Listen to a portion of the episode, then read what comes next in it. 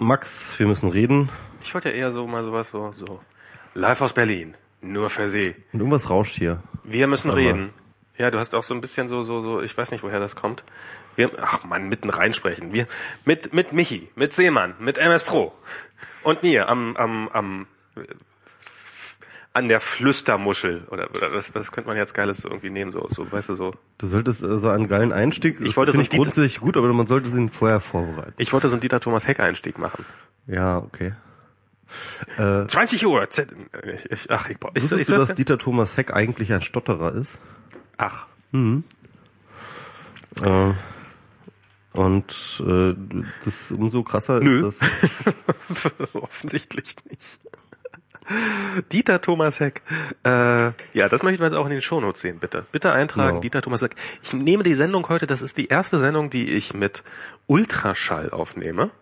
Ultraschall. Dem hier, äh, dem, dem, hast du es nicht mitgekriegt hier, äh, Ralf Stockmann? Doch, ja, doch, doch, doch, habe ich mitgekriegt. Der ja. hat das Ich habe totale- das mir sogar angeguckt, obwohl das ja, ich bin ja völlig fachfremd, ja. Ja. Ähm, habe ich mir trotzdem angeguckt, wie der Ralf äh, die deutsche Podcast-Landschaft revolutioniert.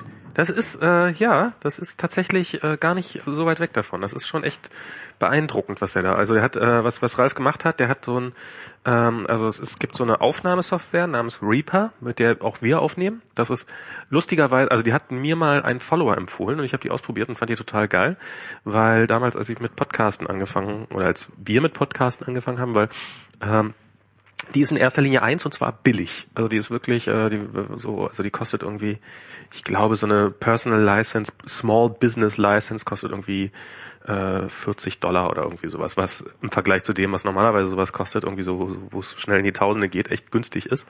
Und die ist aber auch unfassbar mächtig und kann wirklich äh, so ziemlich alles, was man braucht. Und ähm, Ralf hat äh, jetzt ein Theme dafür gemacht, also es ist so themebar, sieht halt so ein bisschen Windows-mäßig aus, standardmäßig. Und äh, das zum einen sehr, sehr schön ist, zum anderen aber total auf die Bedürfnisse eines äh, eines Podcasters ausgerichtet ist. Allerdings muss ich sagen, habe ich jetzt hier vergessen, den View umzuschalten. Ich war jetzt hier im, es gibt nämlich eine Ansicht sozusagen fürs Einrichten, weil andere Leute äh, wie Ralf Stockmann, die richten ihren Podcast ein, die drücken nicht einfach so auf Rekord wie ich. Dann gibt's den Record-Modus, da steht dann zum Beispiel Ralf Stockmann, du bist so ein Streber. aber echt. Da steht hier unten, siehst du, da steht hier unten so eine kleine, äh, so eine riesen, also klein, äh, so eine Riesenuhr Ja, in der sehe Ecke, schon, äh, wo man sieht, wie lange die Sendung schon läuft und dergleichen mehr. oh Gott, schon zwei Minuten, wir sollten langsam aufhören. ja, das ist langsam geht's aufs Ende zu. Ja, mehr Themen haben wir auch nicht, oder? Jetzt reden wir, jetzt reden wir noch zwei. Minuten über. Und und ja, und damit nehme ich jetzt gerade auf. Und das ist ein komplett neues Aufnahmegefühl, weil es sieht halt plötzlich so. Äh, Trotzdem rauscht es in meinem Ohr und das ist unangenehm. das stimmt, bei mir rauscht es auch so ein bisschen. Ich habe keine Ahnung warum. Und ich möchte jetzt ehrlich Ich glaube, gesagt das nicht, ist der, der Kopfhörerverstärker, oder? Kann das sein? Das kann durchaus sein. Da müssen wir mal, ich müssen wir, Dann klickt mal alle, jetzt. klickt mal alle den Flatter-Button, dann können wir uns bis zum nächsten Mal vielleicht einen neuen Kopfhörerverstärker leisten. Genau. Hm. Also, hm, Und ich habe ja, äh, ich habe ja so ein bisschen, ich hatte ja überlegt, ob mit neuem Equipment geliebäugelt. Und das ist auch der Grund, warum ich hier dieses Ultraschall drauf habe, weil es hat Ralf nämlich auch hier bei mir sogar persönlich eingerichtet. Und ähm, äh, weil er nämlich da sein Mischpult mitgebracht hatte. Ähm, was aber weder mit diesem uralten MacBook hier, was hier steht, mit dem wir aufnehmen, noch mit einem halbwegs, also mit dem aktuellen Retina MacBook überhaupt nur ansatzweise zusammenspielen wollte. Und ähm, ansonsten wäre das ein total geiles Gerät gewesen, um, um hier dieses Mischpult vielleicht mal irgendwann abzulösen, aber so leider nicht, muss man sagen. Ja. ähm, kommen wir zu den Themen, oder? Haben wir Themen? Ja, wir haben Themen. Ah. Ähm, also, ähm, wie war das? Äh, Facebook hat Oculus Rift okkupiert. Stimmt. Oder, oder nee, das war das Gekauft. War, gekauft, genau, nicht okkupiert. Okkupiert war das andere mit der Kuh, Ja. ne? Genau. Wollen wir darüber jetzt reden, bevor oder nachdem ich erzähle, dass ich jetzt Facebook-Angestellter bin? Ach so, wollen wir das, ja, machen wir, machen wir erstmal die Disclaimer. Also, äh, wir wurden jetzt von Facebook gekauft. Zumindest zu 50 Prozent. äh, Genau, erzähl du doch erstmal. Erzähle ich erstmal. Ich bin äh, vor, ich hatte vor ungefähr vier Wochen oder drei Wochen, ich habe keine Ahnung, also geht alles so furchtbar schnell, hatte ich eine Mail in meiner Inbox. Hey Max, bla bla bla, wir haben dein Profil auf GitHub gesehen und wir äh, und wir haben gedacht, lass uns doch mal chatten. Also war wirklich, also für eine Recruiter-Mail, ich bin ja nun einiges an Recruiter-Mails gewöhnt, ähm, ist das, äh, ist das eine der deutlich freundlicheren und netteren Varianten, wie man, äh, wie man Leute anschreiben kann. Ähm, ich wusste zu dem Zeitpunkt, also die, die äh, Wer hat dich angeschrieben? Facebook. Das solltest du vielleicht Genau, stimmt. Sagen, Facebook ja. hat mich angeschrieben. äh, und zwar, okay. also falls ihr Facebook, äh, ich buchstabiere es mal, F-A-C-E-B-O-O-K .com. Habt ihr bestimmt schon mal gehört. Habt ihr vielleicht schon mal gehört? Das ist so ähnlich wie Twitter. ähnlich wie Twitter? Ähm, aber, naja. Und ich habe das Gefühl, die werden ganz groß rauskommen. Meinst du das? Ja, ja, das, das, das, könnte, das könnte eventuell was werden. Ich bin ja. da mal. Mh, mm. und und die, also ich weiß, dass die zurzeit ungefähr alles, was äh, was schon mal das die Buchstabenkombination iOS auf einen Zettel oder auf einen Bildschirm geschrieben hat, anschreibt. Also ich kenne wirklich von iOS-Entwicklern kenne ich deutlich mehr, die von Facebook in letzter Zeit angeschrieben worden sind, als die nicht angeschrieben worden sind. Das ist wirklich, ich kenne drei Leute, die nicht angeschrieben worden sind von dem und ich kenne vielleicht zehn, die angeschrieben worden sind. Facebook also, entwickelt sich gerade zum großen iOS-Entwickler. Die saugen gerade iOS-Entwickler aus, auch, auch hier in Deutschland offensichtlich. Naja, und auf jeden Fall habe ich dann, ähm, habe ich dann mit denen ein Telefonat gehabt. Und nach diesem Telefonat habe ich gedacht, ach, ich möchte es jetzt soweit, also es ist, also das ist erstmal das Krasse so. Ich, ich habe ja, ich habe ja, ich habe ja auch meinen Job gekündigt äh, und ähm, habe auch heute noch äh, bei bei einer anderen Firma, ich habe in letzter Zeit diverse Arbeitsverträge unterschrieben bei einer anderen äh, Firma Arbeit und es ist so äh, dieser dieser und auch, also Max, du arbeitest bei wie vielen Firmen arbeitest du jetzt? Bei zweien jetzt erst. Okay. Also erstmal sozusagen. Das reicht ja auch erst. Das reicht fürs erste. nee, also es ist jetzt, äh, weil das erzähle ich gleich noch alles warum. Also ich habe jetzt heute bei einer, bei der ich hier jetzt erstmal in Deutschland auf jeden Fall noch ein bisschen bin und denen auch erzählt habe, dass, äh, dass das äh, was da in der Luft liegt und ähm, ja, und ähm, was ich halt krass finde, ist so, also so dieser, dieser komplett unterschiedliche Bewerbungsprozess, wie, wie sowas abläuft. Das, das, das fand ich echt irre. Das fand ich, also so dieses, ähm, also bei, bei den paar deutschen Firmen, bei denen ich mich beworben habe, das ist, das, das kennt man, das ist man so gewohnt, da, da wird man, ja, kommt doch mal vorbei, schickt doch mal einen Lebenslauf, dann schickt man da mal irgendwie einen Lebenslauf hin und, und dann, äh, ja, und dann trifft man sich mal und dann plaudert man ein bisschen und irgendwann habe ich mal gehört, dass man beim Vorstellungsgespräch immer den Kaffee ablehnen muss, was ich aber für totalen Schwachsinn halte, habe ich mir irgendwann mal sagen lassen, dass wenn man beim Vorst ich glaube noch zu Schulzeiten, wenn man beim Vorstellungsgespräch ist und einen Kaffee angeboten kriegt, darf man den nicht annehmen. Man muss mal sagen, bitte mit Schuss. genau. so morgens um neun. Ich brauche mal. Ich zittere schon wieder. ich brauche mal so, so einen kleinen, so einen kleinen Stoß in den Tag, wissen genau. Sie. Kennen Sie ja. Knick, knack. äh, ja, und, und äh, das war dann das war halt so beim Vorstellungsgespräch, danach kriegt man dann äh, in, in der Situation, in der ich jetzt gerade bin, meistens dann irgendwie ein Angebot und das alles so, ja, willst nicht bei uns arbeiten. Und bei denen war das halt so, aber auch bei einer anderen, auch bei der, lustigerweise bei der Firma, bei der ich jetzt noch den anderen Vertrag unterschrieben habe, ist auch eine amerikanische Firma und ein komplett anderer, ein komplett anderes Prozedere, nämlich erstmal so vorher so, also mehrere Bewerbungsgespräche. Das hatte ich vorher noch nie. Ich hatte vorher noch nie in meinem Leben mehr als ein Bewerbungsgespräch. Ich habe immer hingegangen, kleiner Plausch, Angebot, entweder ja oder nein. So. Ähm, und bei denen war das so, äh, jetzt bei Facebook war das so, die haben mich erstmal quasi erstmal ein, ein Gespräch mit der Recruiterin, äh, also mit einer Recruiterin, ähm, die so ungefähr eine Dreiviertelstunde lang erstmal so allgemeines Blabla, könntest du dir das überhaupt vorstellen, wo würdest du denn gerne hingehen, wie ist es denn, so, so, was hast du gemacht in deinem Leben, warum und, und so dieses ganze Zeug. Und ähm, dann am Ende so drei kleinste Fragen gestellt, so zum Thema iOS, so wirklich so total, eigentlich total simple, bei denen ich mir aber im Nachhinein so gedacht habe, eigentlich sind die gar nicht, also die sind eigentlich ziemlich gut ausgewählt gewesen, muss man echt mal sagen, weil die waren wirklich, äh, eine so wirklich total billig, wer die nicht hinkriegt, der hat echt gar nichts drauf, eine ähm, so ähm, und zwei, da muss man schon echt mal verschiedene Bereiche gesehen haben von iOS, um um die um um sich da wirklich gut. Gut eine kurze Antwort geben zu können und um vielleicht auch nur davon gehört zu haben und sowas. Also insofern so, so, so eine Abcheckfrage und okay, jetzt hast du das überstanden, jetzt äh, machst du, machst, jetzt mach mal das nächste Interview und dann hat sie mir sozusagen beschrieben, was dann als nächstes passiert, also was dann die folgenden Schritte wären. Und ähm, ja, und dann hatte ich irgendwie wurde mir noch gesagt, dass ich mich auf das nächste, das wäre ein technisches Interview, da sitze ich nämlich mit einem Entwickler zusammen, auch per Skype, und muss dem was vorprogrammieren live. Also der gibt mir eine Aufgabe und äh, ich muss, muss das vorprogrammieren sozusagen. Und das war, und ich hatte dafür so ein und, und ich sollte das vorher üben und ich sollte mir mal auf so einer Webseite, hat es mir noch Webseiten gegeben, so guck dir das da an und da gibt's Tipps und da gibt's Hinweise, wie, da, wie man sich darauf vorbereiten muss und übt das mal vorher und mach so ein paar Testaufgaben und so. Das hatte ich auch so ein bisschen gemacht. Dann beim nächsten Interview war aber e-, erstens zu wenig und zum zweiten war ich auch Hölle nervös.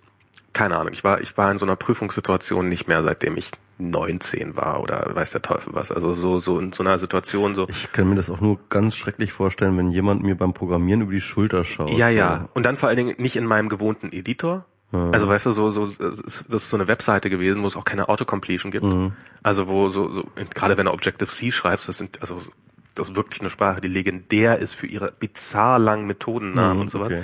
Und das da noch alles. Und ich, normalerweise ist das halt so. Ich, ich tippe die ersten vier Zeichen. Mhm und den Rest, dann, dann kann ich Return tippen, weil den Rest brauche ich gar nicht mehr zu tippen. Das macht halt die, das macht halt die Idee für mich. Und da hatte ich das dann überhaupt nicht. Und vor allen Dingen, was halt so im Nachhinein mir total aufgefallen ist, normalerweise, man kriegt irgendwie, also am Anfang war es ein bisschen Plausch, so, ja, bist du denn und sowas. Und ähm, dann, ähm, ach so, ja, und, und zu dem Zeitpunkt, nach, nach dem ersten Gespräch habe ich mir vorgenommen, okay, ich, ich weiß nicht, ob ich eine Chance habe, diesen Job zu kriegen. Aber was ich auf jeden Fall will, ich will, dass die mich so weit bringen, dass ich vor Ort bin. Also dass die mich einmal nach Kalifornien rüberfliegen und äh, da, da quasi da ich möchte live vor Ort im Vorstellungsgespräch scheitern. Das, das war sozusagen mein Ziel. Mhm. Und ähm, darum habe ich mich auf dieses technische Interview so ein bisschen vorbereitet. Und ja, und es war so ein bisschen auch Geplänkel, welche APIs magst du, welche APIs magst du nicht und, äh, und dann halt so eine Aufgabe gestellt und es war wirklich, ich habe wirklich wieder blödeste Anfänger, weißt du, so Aufgabe gehört, ah, ich muss anfangen zu tippen. Es ist so wirklich so, ich dachte so, so ja, ich darf nicht nachdenken. Normalerweise würde man natürlich erstmal so formulieren, ah, okay, wie löst man, man denn das Problem, wie geht man es denn an? UML-Model schreiben und dann so irgendwie. Das vielleicht auch nicht, aber, äh, aber, aber auf jeden Fall so. Hier ist es mal eine Woche nicht Konzeptionsphase. genau.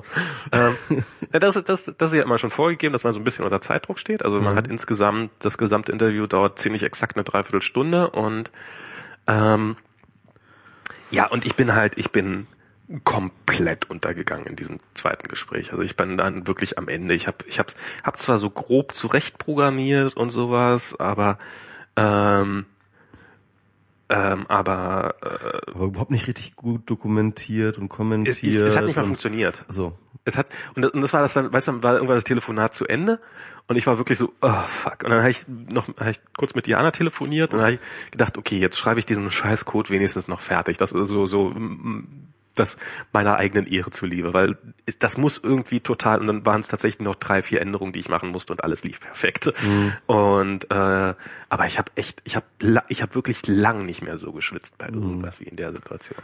Und dann habe ich so, okay, alles vorbei, äh, habe am nächsten Tag mal, haha, meine Eltern getroffen und haha, wisst ihr, was fast passiert wäre?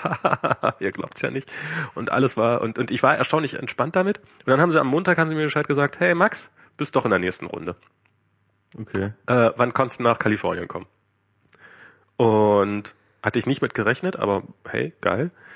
Und dann musste das alles furchtbar schnell organisiert werden, weil es gibt da, also man braucht so, wenn man arbeiten will in Amerika, braucht man dafür ein Arbeitsvisum, ein H1B-Visa. Und dieses Visum wird, das muss beantragt werden bis spätestens zum 1. April. Ansonsten klappt es frühestens im folgenden Jahr. Und darum mussten die halt, äh, musste dieser ganze Prozess, der irgendwie, ich weiß nicht, vielleicht am 10., nee, wann hat er angefangen? Anfang März angefangen hat, so von wegen Bewerbungsgespräch und hinfliegen und wollen die mich und Angebot machen und und ich habe Zeit mir über das Angebot Gedanken zu machen, ob ich das wirklich will und kann hin und her und hm, hm, hm, und äh, unterschreiben und dann langsam mal so dieser ganze Prozess, der normalerweise irgendwie zwei Monate dauert, der musste bei mir so in anderthalb Wochen runtergebrochen werden im Wesentlichen. Das heißt, das war wirklich so, okay, wann kannst du denn kommen? Äh, Sonnabend und das war jetzt nicht gut. Oh, das war nicht gut, ja, das war eine dumme Idee. Das, ich werde, ich werde echt. Und dann habe ich gesagt, nee, Sonnabend geht nicht, weil Sonnabend hat meine Frau einen Halbmarathon. Kann ich denn nicht Sonntag anfliegen? Und dann hat die, war tatsächlich diese Recruiterin so, äh, zu dem Zeitpunkt dann schon eine zweite Recruiterin, also die, die neue sozusagen. Äh, die war total, oh, ein Halbmarathon, ja, da musst du deine Frau unterstützen. Ich habe ja selber einen Halbmarathon, mein erst in meinem Leben gerade zum am Valentinstag gemacht und sowas. Und die war total auf meiner Seite. Das war, das war echt gut. Ähm, und dann hat die halt für mich einen Flug am Sonntag organisiert. Und dann bin ich also wirklich so richtig Prenzlberg-Klischee-Familie. Äh, äh, meine Frau Sonnabend einen Halbmarathon, die Frau läuft Sonnabend einen Halbmarathon, sonntags fliegt der Mann nach Kalifornien zum Bewerbungsgespräch.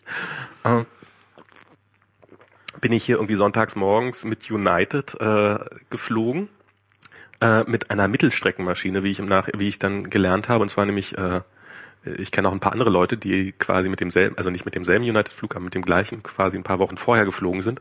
Und bei denen war das so, dass manchmal, wenn die Wettersituation nicht entsprechend ist, dann reicht der Sprit nicht einmal von Berlin nach New York.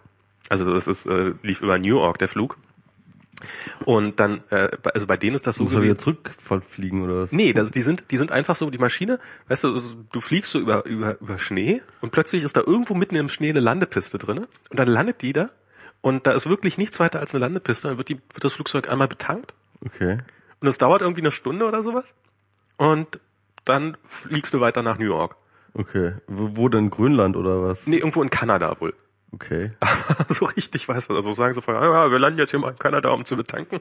So bis Also dann. eine, so, eine, so eine Start und Landung ist doch aber sauteuer, glaube ich, oder? Ich habe keine Ahnung. Wahrscheinlich ist es, ich, also ich, ich Naja, okay. sie machen es offensichtlich und äh, und mit so einer Maschine bin ich da auch geflogen. Also es war so diese diese also es war tierisch laut da drin und diese Verkleidung, die war auch also ich habe so am Fenster gesessen, es war auch arschkalt. Ich habe mir da so Kissen dazwischen gestopft und so, damit es nicht ganz so kalt wird. Naja, und dann war ich da, äh, bin ich dann irgendwie äh, abends dann, musste ich nochmal umsteigen und nach San Francisco weiterfliegen und alles äh, ziemlich tobabo und anstrengend und weiß der Teufel was. Und dann bin ich da abends in San Francisco gelandet, bin nach Palo Alto weitergefahren, ins Hotel. Ähm, hatte so meinen total meinen Megaplan ausgeheckt, nämlich dass ich, äh, weil ja durch die Zeitverschiebung, also sich bis, bis ich im Hotel bin, quasi bis es in kalifornischer Zeit 10 Uhr abends ist, bleibe ich wach. Das wäre hier irgendwie so deutscher Zeit 4 Uhr morgens oder 3 Uhr morgens gewesen oder sowas. Oder ich weiß nicht, also auf jeden Fall bis irgendwann relativ spät. Und dass ich dann wahrscheinlich sofort umfallen werde und dann die ganze Nacht perfekt durchschlafen werde, wahrscheinlich ein bisschen zu früh aufwache und dann noch Zeit habe, Frühstück zu essen und morgens um 10 frisch und munter zum Vorstellungsgespräch zu gehen. Und genauso hat es auch geklappt. Das war hat echt super, das hat super funktioniert. Normalerweise haben die das wohl so, dass die einen Tag zwischendurch nochmal Pause, also dass man man kommt an, hat einen Tag und das Vorstellungsgespräch am Tag danach. Und das war bei mir nicht so, äh, wegen diesem einen Tag früher und das war goldrichtig, muss ich sagen, weil ich war am Dienstag war ich so im Arsch und aber der Montag war echt okay. Und äh, dieses Hotel, das äh, ist halt irgendwie so ein ganz okayes Hotel in, in Palo Alto. Und das ist im Wesentlichen offensichtlich ein Facebook-Hotel. Das ist äh, Ein Facebook-Hotel. ja, das ist echt, also ich bin am Morgen, äh, habe ich dann irgendwie so an der Rezeption Bescheid gesagt, hey, könnte ich bitte ein, Ka- äh, ein Taxi haben? Ja, wo wollen Sie denn hin? Ja, zu Facebook. Ah ja, da fährt nachher ein Shuttlebus von uns hin. das ist, Aber wahrscheinlich fährt einer so nach Google, zu Google, einer zu Facebook, einer. da waren nur Facebook-Leute. Da war Okay, echt okay. nur Facebook. Wahrscheinlich hat Google das nächste Hotel dann irgendwie im Nachbarort. Ähm, und sind ja auch in unterschiedlichen Orten, ne? Ja, das sind Luftlinie bestimmt fast drei Kilometer. Ich weiß nicht, also es ist, Das ja, ist- ja, ist direkt nebenan. nebeneinander, ja, das okay, ist, äh, okay. das ist nicht weit auseinander. Das ist echt irre. Also es ist, ich bin ja da auch so ein bisschen rumgelaufen. Ich war, ich war noch, nicht, also ich war mal in San Francisco und das war toll. Aber so dieses Silicon Valley, äh, du läufst da halt die Straße lang und da sind halt irgendwelche Firmen und die haben halt ihre Namensschilder an der Tür. Aber bei den meisten Firmen kennst du die einfach, weil, weil das sind irgendwie, also ich bin auf dem Weg zum Frühstücksladen quasi, bin ich bei Box.com vorbeigelaufen, die jetzt nicht irre bekannt sind, aber die halt, kennt man den Namen, hat man vielleicht sogar Account. nochmal? Das ist so Dropbox-Klon. Mm. Und VMware sitzt da ganz groß in der Ecke und mit jedem, mit dem du dich unterhältst, also das ist ja halt so die, die Leute, die halt bei, das kriegt man halt auch mal mit, so die, die Leute, die bei Facebook arbeiten, hat halt vorher einen Teil bei Google und vorher einen Teil bei Apple gearbeitet und im Wesentlichen für die ist das, also für uns ist ja egal, bei welcher dieser Firmen zu arbeiten, gigantische Lebensveränderung. Bei denen ist es halt so, okay, dann biege ich mal morgens rechts ab statt links. Bisher immer totale Umstellung, weil das ist halt wirklich alles direkt um die Ecke da. Und ja, und dann habe ich da halt diesen Shuttlebus, äh, habe ich dann gesagt, okay, dann fahre ich mit dem Shuttlebus und dann bin ich irgendwann mit Frühstücken fertig gewesen und bin in die Lobby gekommen und äh, äh, machen wir uns nichts vor, man sieht ja doch äh, dem Typus durchaus an, äh, dass, also habe ich dann irgendwie so ein paar nervöse Nerds da gefragt, hey, wollt ihr vielleicht, das, wartet ihr auch auf den Shuttlebus zu Facebook? Ja, und dann habe ich mich mit denen so ein bisschen unterhalten. Und das waren alles, das waren so Kiddies, die waren, also zwei von denen wollten tatsächlich auch einen Praktikumsplatz haben äh, von diesen Praktikumsplätzen, wo wir neulich gelesen haben, was die wert sind, mhm. was man da so kriegt.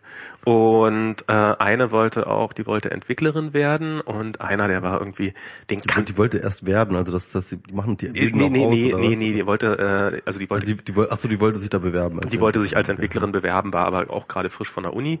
Und einer war halt, der war auch so relativ jung, der ähm, den kannten die anderen auch, also ich kannte den nicht, aber der muss irgendwie so in der amerikanischen Szene muss der irgendwie so ein kleiner Star schon sein und sowas. Und der war auch so ein bisschen so, also total nett, aber so hat man auch gemerkt, so durchaus so ein bisschen das Alpha-Tierchen in der Runde und sowas dann, die sich dann so spontan rausgebildet hat. Also hat so nach dem Einsteigen alle nach dem Namen gefragt und hat so die, die Gesprächsleitung so ein bisschen unternommen.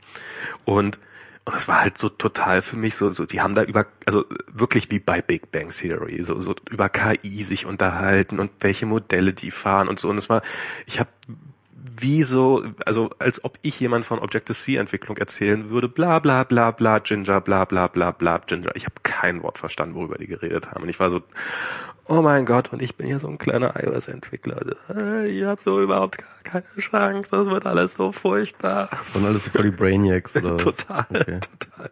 Und äh, Hey, meine KI ist viel besser als deine nee, KI. Ey. Nee, so, so Brainiacs waren es nicht. Also so, so der Typ, den ich als erstes angesprochen habe, der war, ich glaube, also der, der, ja, ist halt äh, Praktikant, so ein bisschen äh, selbstbewusster, etwas kräftigerer Typ gewesen. Ich glaube, der ist bestimmt nicht schlecht, aber der ist jetzt, also nichts, was man, wo ich jetzt gesagt hätte, okay, der, der, der, der, der quatscht mich an die Wand.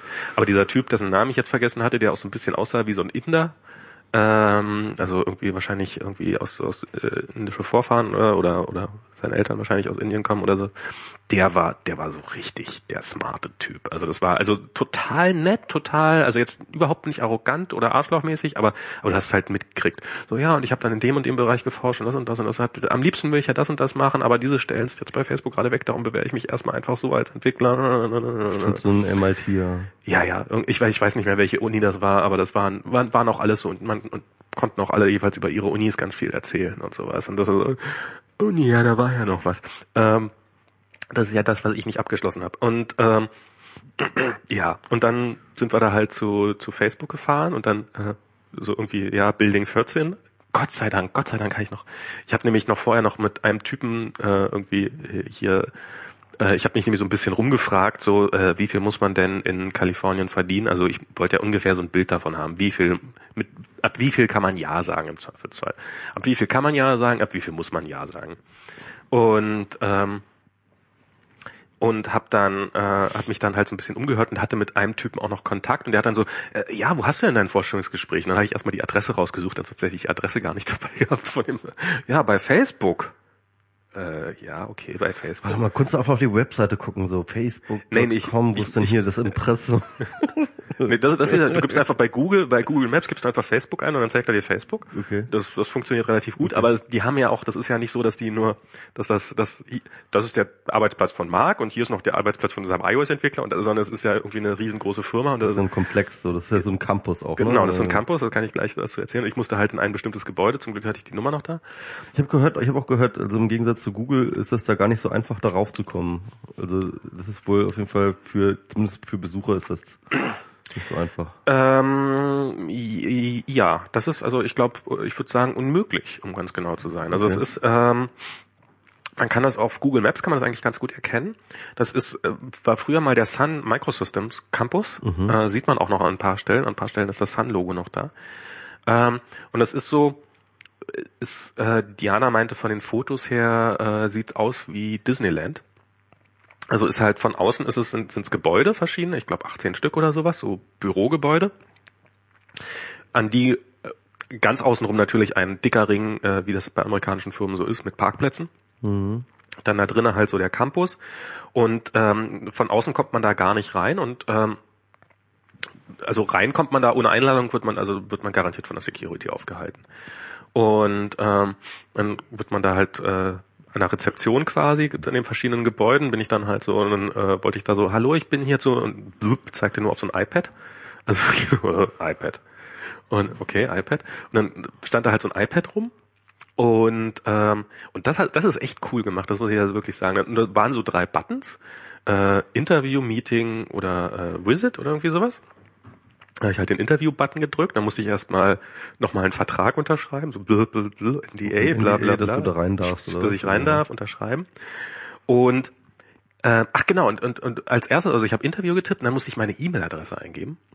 Und, und damit war sozusagen, damit ist automatisch meine entsprechende Recruiterin gerufen worden und sowas. Und dann hat er auch dich auch erkannt, das System, so, ne? Hat dann auch gesagt, Von da ab wusste es, wer ich bin. Okay. Ähm, und Alter, Facebook hat voll viele Daten, ey. das ist das Lustige. Ich habe nämlich, ich habe zu keinem Zeitpunkt dieses Bewerbungsverfahrens das Gefühl gehabt, dass sie jemals auf meiner Facebook-Seite waren. Also wenn Stimmt, du mich, das wäre interessant, ne? Also äh, ja, ja. also ich meine, sie haben mich relativ kurze Zeit angeschrieben, nachdem ich äh, auf Facebook, also auf Twitter und auf Facebook geschrieben hatte, dass ich einen neuen Job Mhm. suche.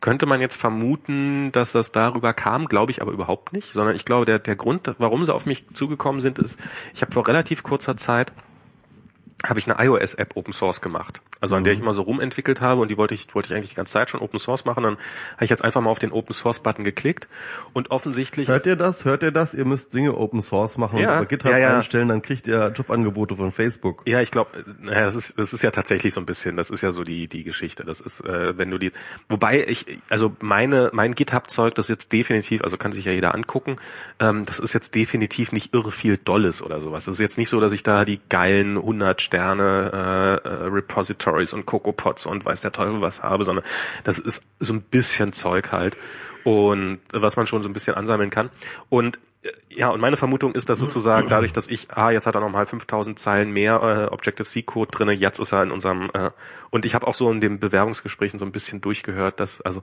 die kannte, die Recruiterin, die erste, die konnte sich nämlich noch daran erinnern, ah, du hattest doch früher einen anderen Namen, kann das sein? Und äh, ich gesagt, ja, ja, genau, ich habe auf GitHub meinen Namen geändert, weil ich habe jetzt geheiratet und so, also das offensichtlich haben die mich auch schon ein bisschen länger ähm, im Visier.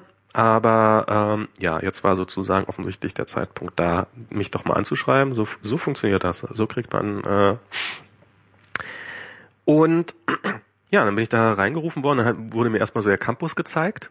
Und innen drin in dem Campus ist da halt so eine so eine Straße. Das sieht man also so so also so eine Fake-Straße, so mit, mit äh, wo natürlich keine Autos langfahren, aber überall stehen Fahrräder rum, mit denen du von A nach B kannst, wenn du magst und so. Und, und da drinnen gibt's so Geschäfte, wo man sich Das habe alle. ich irgendwie von Google gehört, dass die da alle mit dem Fahrrad rumfahren auf dem Campus. Ja, das, das machen die da offensichtlich. Gab's auch so, äh, gab's auch so Zweierfahrräder, also wo man so nebeneinander sitzen konnte und zu zweit drauf fahren konnte und sowas. Und äh, wurde mir auch erzählt, es gab auch ähm, auf dem Gelände wurden auch Füchse gehalten, bis dann irgendwann mal ein Fuchs von einem Auto überfahren worden ist und dann sind die Füchse wieder sind in irgendeinen Zoo gegeben worden. So nach dem Motto, die können die nicht Dann alle sie dann alle abgeschlachtet.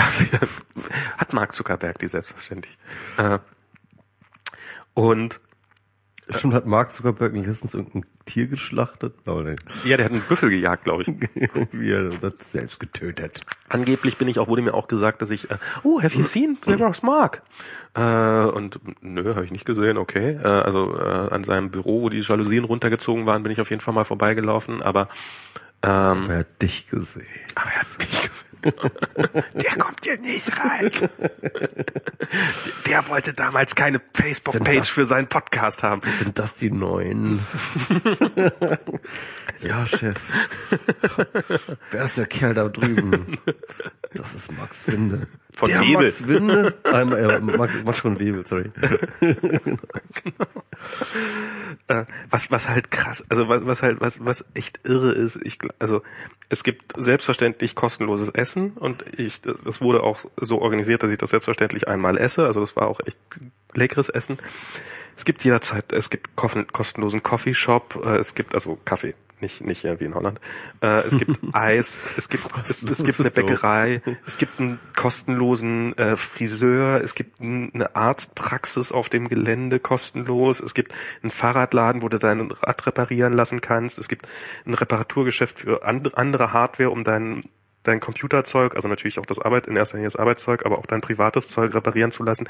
Es gibt ein eigenes Fitnessstudio, es gibt, es gibt da wirklich jeden Scheißdreck. Also was wir als erstes vorgeführt haben, war erstmal so das große, das, das Arcade, also so, wo so alte Arcade, Computer-Arcade-Spiele standen, womit ich ja nun eher nicht so zu begeistern bin, aber okay, haben sie mir halt gezeigt. Und halt diverse diverse Pizzabuden und irgendwelche Hamburgerläden und weiß der Teufel was. Also die machen es einen schon äh, sehr angenehm, sehr viel Zeit auf diesem Campus zu verbringen. Aber es ist natürlich, also es ist wirklich. Hast du da irgendwas von genutzt oder hast du das nur einmal sie angeguckt? Man wird dazu genötigt, das äh, zu nutzen. Ich musste auch, äh, da, wird der deutsche Datenschutz wieder auf, aufhorchen. Ich wurde genötigt, Cookies äh, zu, anzunehmen. Ah, Cookies. Tatsächlich. Do you want some cookies? Uh, no, thank you. Take some cookies. Nicht von Facebook. nee, ich war, ich, ich, mir, mir war so, also es, es gibt halt auch, es gibt halt in allen, in allen Büros und sowas steht natürlich auch kostenloses Essen und Getränke und sowas. Ja, hast du es mal abgelehnt mit so Do Not Track? genau. Und ich war halt überhaupt nicht in der Laune, irgendwie jetzt großartig irgendwie Kekse zu essen oder sowas. Und ich wollte mir die, halt die ganze Zeit halt äh, irgendwie Cookies aufquatschen. Das ist äh, so ganz typisch für Facebook, ja. genau. Nee, ich will das euren Scheiß. Ist kostenlos. Ein Keks nehmen. Wahrscheinlich sind da irgendwelche RFID-Tags drin, die dann irgendwie so, mit denen die sich dann scannen. Ja, und dann hatte ich da irgendwie äh, insgesamt vier Vorstellungsgespräche. So. In, in Facebook dann, ne? okay. Bei also Facebook nochmal ja. vor Ort, genau. Ja, klar, wenn man schon mal da ist. Wenn man schon mal da ist, dann kann das auch mal mehrere genau. Vorstellungsgespräche genau. machen. Ja, also das ist wohl relativ typisch für amerikanische Unternehmen, dass man so diesen mhm. und also einen ganzen Tag lang praktisch. Nö, nö. Äh, also jedes Vorstellungsgespräch dauerte so eine Dreiviertelstunde. Okay. Ähm, also äh, zwei direkt hintereinander, so also von sagen wir mal um ich weiß nicht, 10.30 Uhr ging es vielleicht los, dann bis 12, dann mittags. Was waren das für, waren die thematisch unterschiedlich oder waren die Leute unterschiedlich? Beides. Mhm. Ähm, also es waren, also eigentlich muss ich sagen, ich hatte totalen, auch wiederum nach, nachdem ich in diesem ersten technischen äh, per Skype so irgendwie so ein bisschen scheiße dagestanden habe, habe ich da auch totalen Schiss vorgehabt äh, habe mich, das, das raten sie einem auch vorher und das würde ich auch jedem, der in die Situation kommt, auch dringend ans Herz legen. Sie sagen, man soll sich darauf vorbereiten und man soll vor allen Dingen auch auf, also sie haben mir sogar gesagt, das habe ich nicht gemacht, äh, ein Whiteboard kaufen und auf dem Whiteboard üben. Aufgaben. So ein Flipchart oder was? Genau. Okay. Ähm, Whiteboard ist, die sind diese Dinger zum Abwischen. Ah ja, genau, ja. ja. Ähm, Stimmt, ja. Hm. Und äh, was ich aber gemacht habe, das habe ich auf dem Flug dahin gemacht, halt äh, auf, auf Papier. Also es gibt so, gibt tatsächlich auf vielen Webseiten so, nicht nur Facebook, sondern auch Google und äh, wie sie nicht alle heißen, äh, Recruiting-Aufgaben und von denen sich einfach ein paar nehmen und dann habe ich davon irgendwie so zehn Stück gemacht und äh, dann hat man so irgendwie das Prinzip drauf und die halt alle nicht, äh, um Himmels Willen nicht irgendwie am Computer lösen und im Editor, sondern schön auf Papier. Mhm. Weil äh, man hat mit diesen modernen IDEs und also schon allein, bis man Ad-Zeichen vernünftig geschrieben hat. Und ich habe dann irgendwie so nach der dritten Aufgabe gemerkt, so, na ja, das jetzt alles in Objective-C zu schreiben, weil das halt... Bei meiner Handschrift, ey, das, äh, ich wäre so durchgerasselt. das hat, die Angst hatte ich auch, aber, äh, aber so, so Objective-C ist halt sehr ausführlicher Code. Also das ist, du musst da sehr viel schreiben. Dann mhm. habe ich irgendwann so, naja, vielleicht schreibe ich es in JavaScript und man kann sich die Sprache aussuchen, in der man, äh, in der man davor mhm. programmiert. Also habe ich zumindest beim ersten Interview habe ich gesagt so, ja, kann ich auch in JavaScript schreiben. Dann, pff, mir egal, welche Sprache du nimmst. Und dann halt, konnte ich halt eine Sprache nehmen, in der, in der man es wesentlich entspannter hinkriegt und sowas. Und, und das hat auf jeden Fall was gebracht, weil danach waren zumindest die ersten drei Interviews also ähm, die waren relativ ähnlich. Also, dann Python genommen und dann immer im Lineal so die Eindrückungen. genau. Nein, nein, das ist das ist das ist nur die falsche Eindrückung, weil genau, hätte man auch machen können. Und äh, und mir wurde auch so vorher gesagt, so stell dich drauf ein, dass jede, also so amerikanische Lebensläufe und deutsche Lebensläufe sind auch Welten auseinander. Das war, das fand ich auch ganz cool. Ich habe ja auch meinen deutschen Leben, also ich hab, hatte einen, äh, einen Lebenslauf auf Deutsch geschrieben hier so, um mich zu bewerben und dann stellte ich irgendwann mal fest, scheiße, ich brauche noch einen englischsprachigen Lebenslauf, einfach einfach um einen zu haben. Also in dem Fall war es, da hatte ich, wen hatte ich denn zugeschickt? Ich weiß nicht mehr. Hatte ich irgendjemand zugeschickt, also hey, hast du auch noch einen englischen? Und oh ja, da muss ich noch einen englischen machen. Und dann hatte ich das halt mit einer Muttersprachlerin, mit Lindsay, die im Augenblick bei äh, Next Big Thing mitarbeitet. mit der habe ich mal gesagt, hey, kannst du mal über meinen englischsprachigen Lebenslauf drüber gucken? Und die hat mir dann so dreieinhalb Formulierungsschwächen und Rechtschreibfehler und sowas korrigiert. Aber hat mir auch erzählt, wie sie diesen. Die sind irgendwie ganz schön mega aktiv. Ja, ja, heute, der ist ne? heute, ich glaube, ich muss die Katze gleich mal rauslassen, unauffällig, damit die, dann kann die mal ein bisschen rausgehen und sich da mal draußen ein bisschen austoben. Hier, hier äh, machen die Katzen die ganze Zeit Radau. Genau, wir sitzen heute mal wieder im Wohnzimmer. Und die hatte mir halt erzählt, wie so ein amerikanischer Lebenslauf funktioniert. Und das ist das genaue Gegenteil von dem, was du in Deutschland hast. Also die hat mir getippt, also das ist offensichtlich nicht Standard, aber fand ich trotzdem eine geile Idee. Maximal zwei Seiten, äh, DIN A4 Seiten voll. Also so der tabellarische Lebenslauf.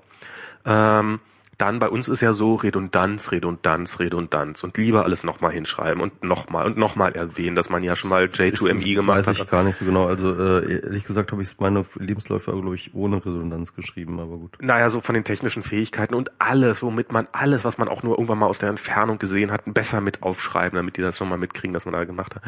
Und in Amerika ist es halt so total auswesend. Pro- Probier es auf das zu reduzieren, was du in diesem Job brauchst und, und sozusagen. Und, und was ich auch sehr cool fand, zu versuchen, eine Story erzäh zu erzählen, sozusagen eine Story der eigenen Entwicklung, nicht einfach nur von dann und dann habe ich da und da gearbeitet ähm, und dann habe ich da und da gearbeitet und habe da Dinge mit Okay, ich glaube, ich muss die Katze mal rausschmeißen. Äh, und da habe ich Dinge mit PHP gemacht, sondern so eine Geschichte zu erzählen, warum man jetzt für diesen Job so perfekt geeignet ist. Also so, ja, und da habe ich gelernt, wie man mit Kunden arbeitet. Und da habe ich gelernt, wie man ein kleines Team arbeitet, äh, wie man in einem Team arbeitet. Und da habe ich gelernt, wie man ein kleines Team anleitet. Und da habe ich noch die zusätzlich. Und all das kann ich in eurem Job total geil gebrauchen. So eher so einen Lebenslauf zu schreiben. Und so habe ich dann auch meinen deutschen Lebenslauf gebaut. Und und dann haben die mir halt, äh, hat mir die Recruiterin vorher so im Gespräch nochmal gesagt, ja, und stell dich darauf an, dass du in jeder Programmiersprache, die auf deinem Lebenslauf steht, dass du im Zweifelsfall was vorprogrammieren kannst. Mhm, okay. Und ich so, hm? Also C++, pff, hab ich, ich weiß nicht, wie viele Jahre nicht mehr drin geschrieben. Ang- AngularJS hier, äh, ja, habe ich mal ein Tutorial gemacht, aber kann ich mich wirklich an nichts mehr erinnern. Ruby habe ich tatsächlich mal äh, durchaus was Größeres drin geschrieben, ist aber auch schon zwei Jahre her und ich weiß nicht mehr, wie es geht. Ich weiß, ich wusste, Oh. ich, ich habe Hast du das alles nochmal geübt vorher? Nee, habe ich nicht gemacht und äh, es hat mich auch keine Sau nachgefragt. Also ich hatte so ein bisschen damit gerechnet, dass sie, dass, dass, also dass sie so Tricks machen, wie mich auf Russisch anquatschen oder sowas, weil ich geschrieben habe, dass ich Russisch kann. Ist alles überhaupt nicht passiert. Im Endeffekt war das alles erstaunlich entspannt, äh, überhaupt nicht schlimm. Ähm, Programmieren Sie folgendes Problem auf Russisch. genau. Was halt lustig ist, die Aufgaben, die sie einem gestellt haben, also wie gesagt, wenn man sich, wenn man vorher nicht auf einem Whiteboard oder auf Papier gearbeitet hat, dann sind die wahrscheinlich furchtbar anstrengend alle. Aber wenn man, äh, wenn man das gemacht hat, dann waren die im Wesentlichen wirklich einfach. Und zwar wirklich so, so ein bisschen Rekursion, ein bisschen Aufwand einschätzen, ein bisschen, also wirklich, also im Wesentlichen haben diese ersten drei Tests alle nur nochmal getestet, dass ich wirklich Rekursion kann.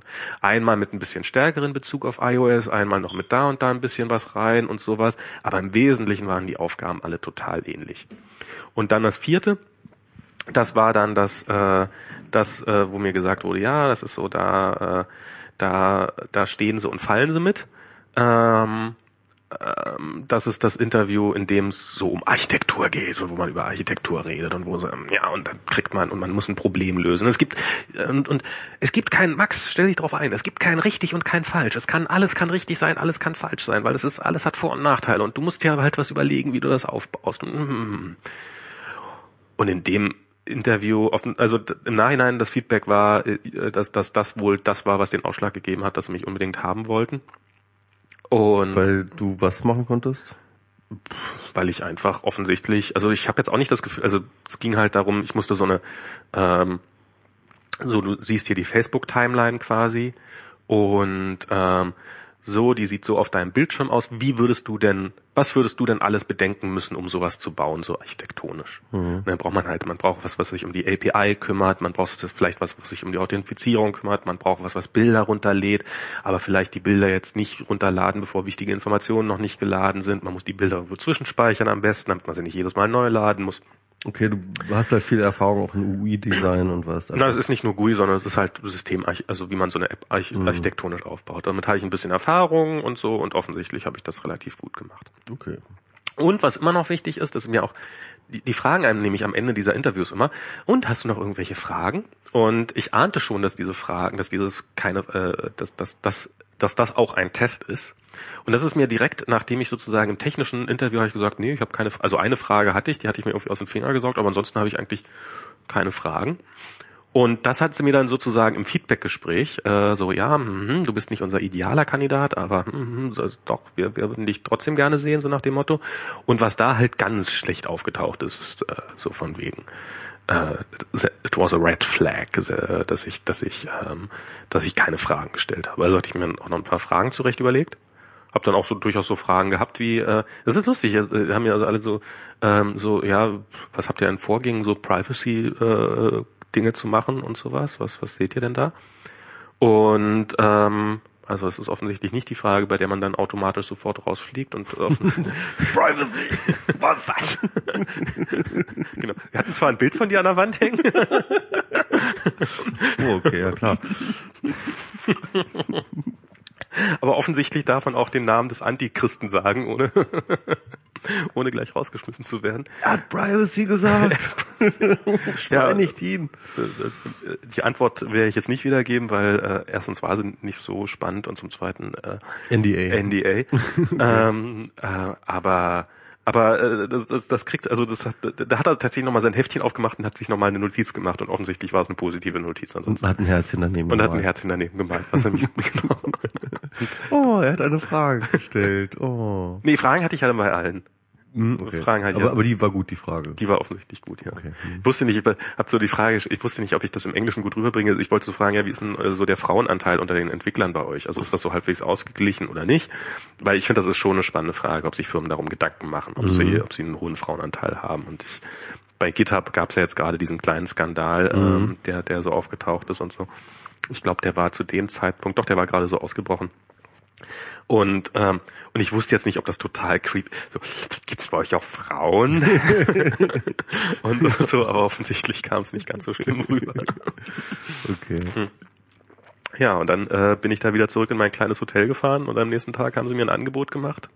Dass du nicht ablehnen konntest? Dass ich nicht ablehnen konnte. Also, nein, man hätte alles ablehnen können, aber es ist auf jeden Fall, ähm, also es ist, also ich, äh, ohne jetzt, ohne jetzt Zahlen zu nennen, das ist, also das Basisgehalt ist ungefähr das Doppelte von dem, was hier irgendwie äh, realistisch ist. Und da kommen noch irgendwelche Bonuszahlen und Aktien und weiß der Teufel so oben drauf. Das und die ganzen Umsonst-Incentives, die du da hast. Diese ganzen Umsonst-Incentives. Der ist, der Urlaub, den ich habe, also will ich jetzt auch nicht sagen, aber der, ich dachte ja, oh Gott, in Amerika hat man keinen Urlaub. Ich, ich werde da mehr Urlaub haben, als ich jetzt habe und ich habe jetzt nicht wenig. Mhm. Also es ist ähm, also von von diesen ganzen Sachen her, die kümmern sich komplett um den Umzug, die kümmern sich wirklich, also es ist, es ist echt, echt kompletter Wahnsinn. Das Einzige, woran es jetzt noch scheitern kann, das ist jetzt auch so, das ist jetzt noch ein bisschen die Zitterpartie, ist halt das scheiß Visum. Man braucht so ein H1B Visa. Den Anwalt zahlt zum Glück Facebook, weil ansonsten wäre ich daran schon allein wahrscheinlich pleite gegangen. Ähm, und davon hängt jetzt ab, ob ich, äh, ob ich, ob, ob ich ins Land komme. Und das Visum zu kriegen ist halt ist ein Arbeitsvisum. Dafür muss man quasi nachweisen, dass niemand in der Lage ist, in Amerika diesen Job, den ich da machen werde, zu erledigen. Ähm, und was dafür gut ist, um den zu kriegen, ist ein, um dieses, oder was es deutlich einfacher macht, dieses Visum zu kriegen, ist äh, entweder ein abgeschlossenes äh, Hochschulstudium. Weil das ja sonst niemand hat weil das ja sonst niemand hat, oder wenigstens so ein paar Jahre Ausbildung. Also so ein bisschen, also nach Deutschland, nach, äh, ja, nee, Berufserfahrung alleine, also Berufserfahrung hätte ich mehr als genug. Also ich, äh, ich habe so, okay, zwölf Jahre Berufserfahrung, ja, kein Thema. Äh, muss, musste ich alles nachweisen, das war alles pain in the ass, musste ich irgendwelche Reference Letter schreiben und sowas und der Anwalt war nicht unbedingt. Aber daran kann das immer noch alles scheitern. Also im Augenblick äh, freue ich mich einfach, wenn es klappen sollte, weil ich hätte schon Bock da mal, also ich glaube, ich hätte auch Bock bei Facebook zu arbeiten. Also ich glaube, das ist eine sehr, sehr coole Firma und ich finde, also, also so von diesem Ganzen, was man da so mitbekommen hat und sowas, macht das schon echt einen coolen Eindruck. Auch so von der Arbeitsweise. Also es ist zum Beispiel, ich bin jetzt nicht, normalerweise in Deutschland ist ja auch so, wirst du auf eine Position eingestellt. Da ist irgendwie so, ja, wir stellen nicht ein, damit du das in dieser Firma hier machst. Punkt. Und das ist dann dein Job.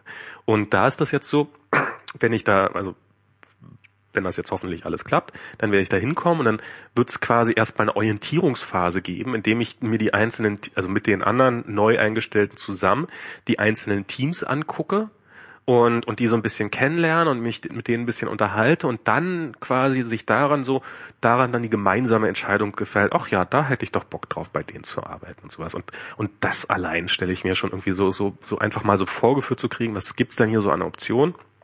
Ich habe auch in dem einen Vorstellungsgespräch gefragt, na, was ist denn, wenn ich jetzt morgen keinen Bock mehr habe auf iOS, sondern noch Android programmieren will? Ja, kein Problem, und hier haben wir, und da kannst du das die rein und, und dann gehst du da mal vorbei und sag doch mal und guck doch mal und wenn du da eine gute Idee hast, dann klar, sofort.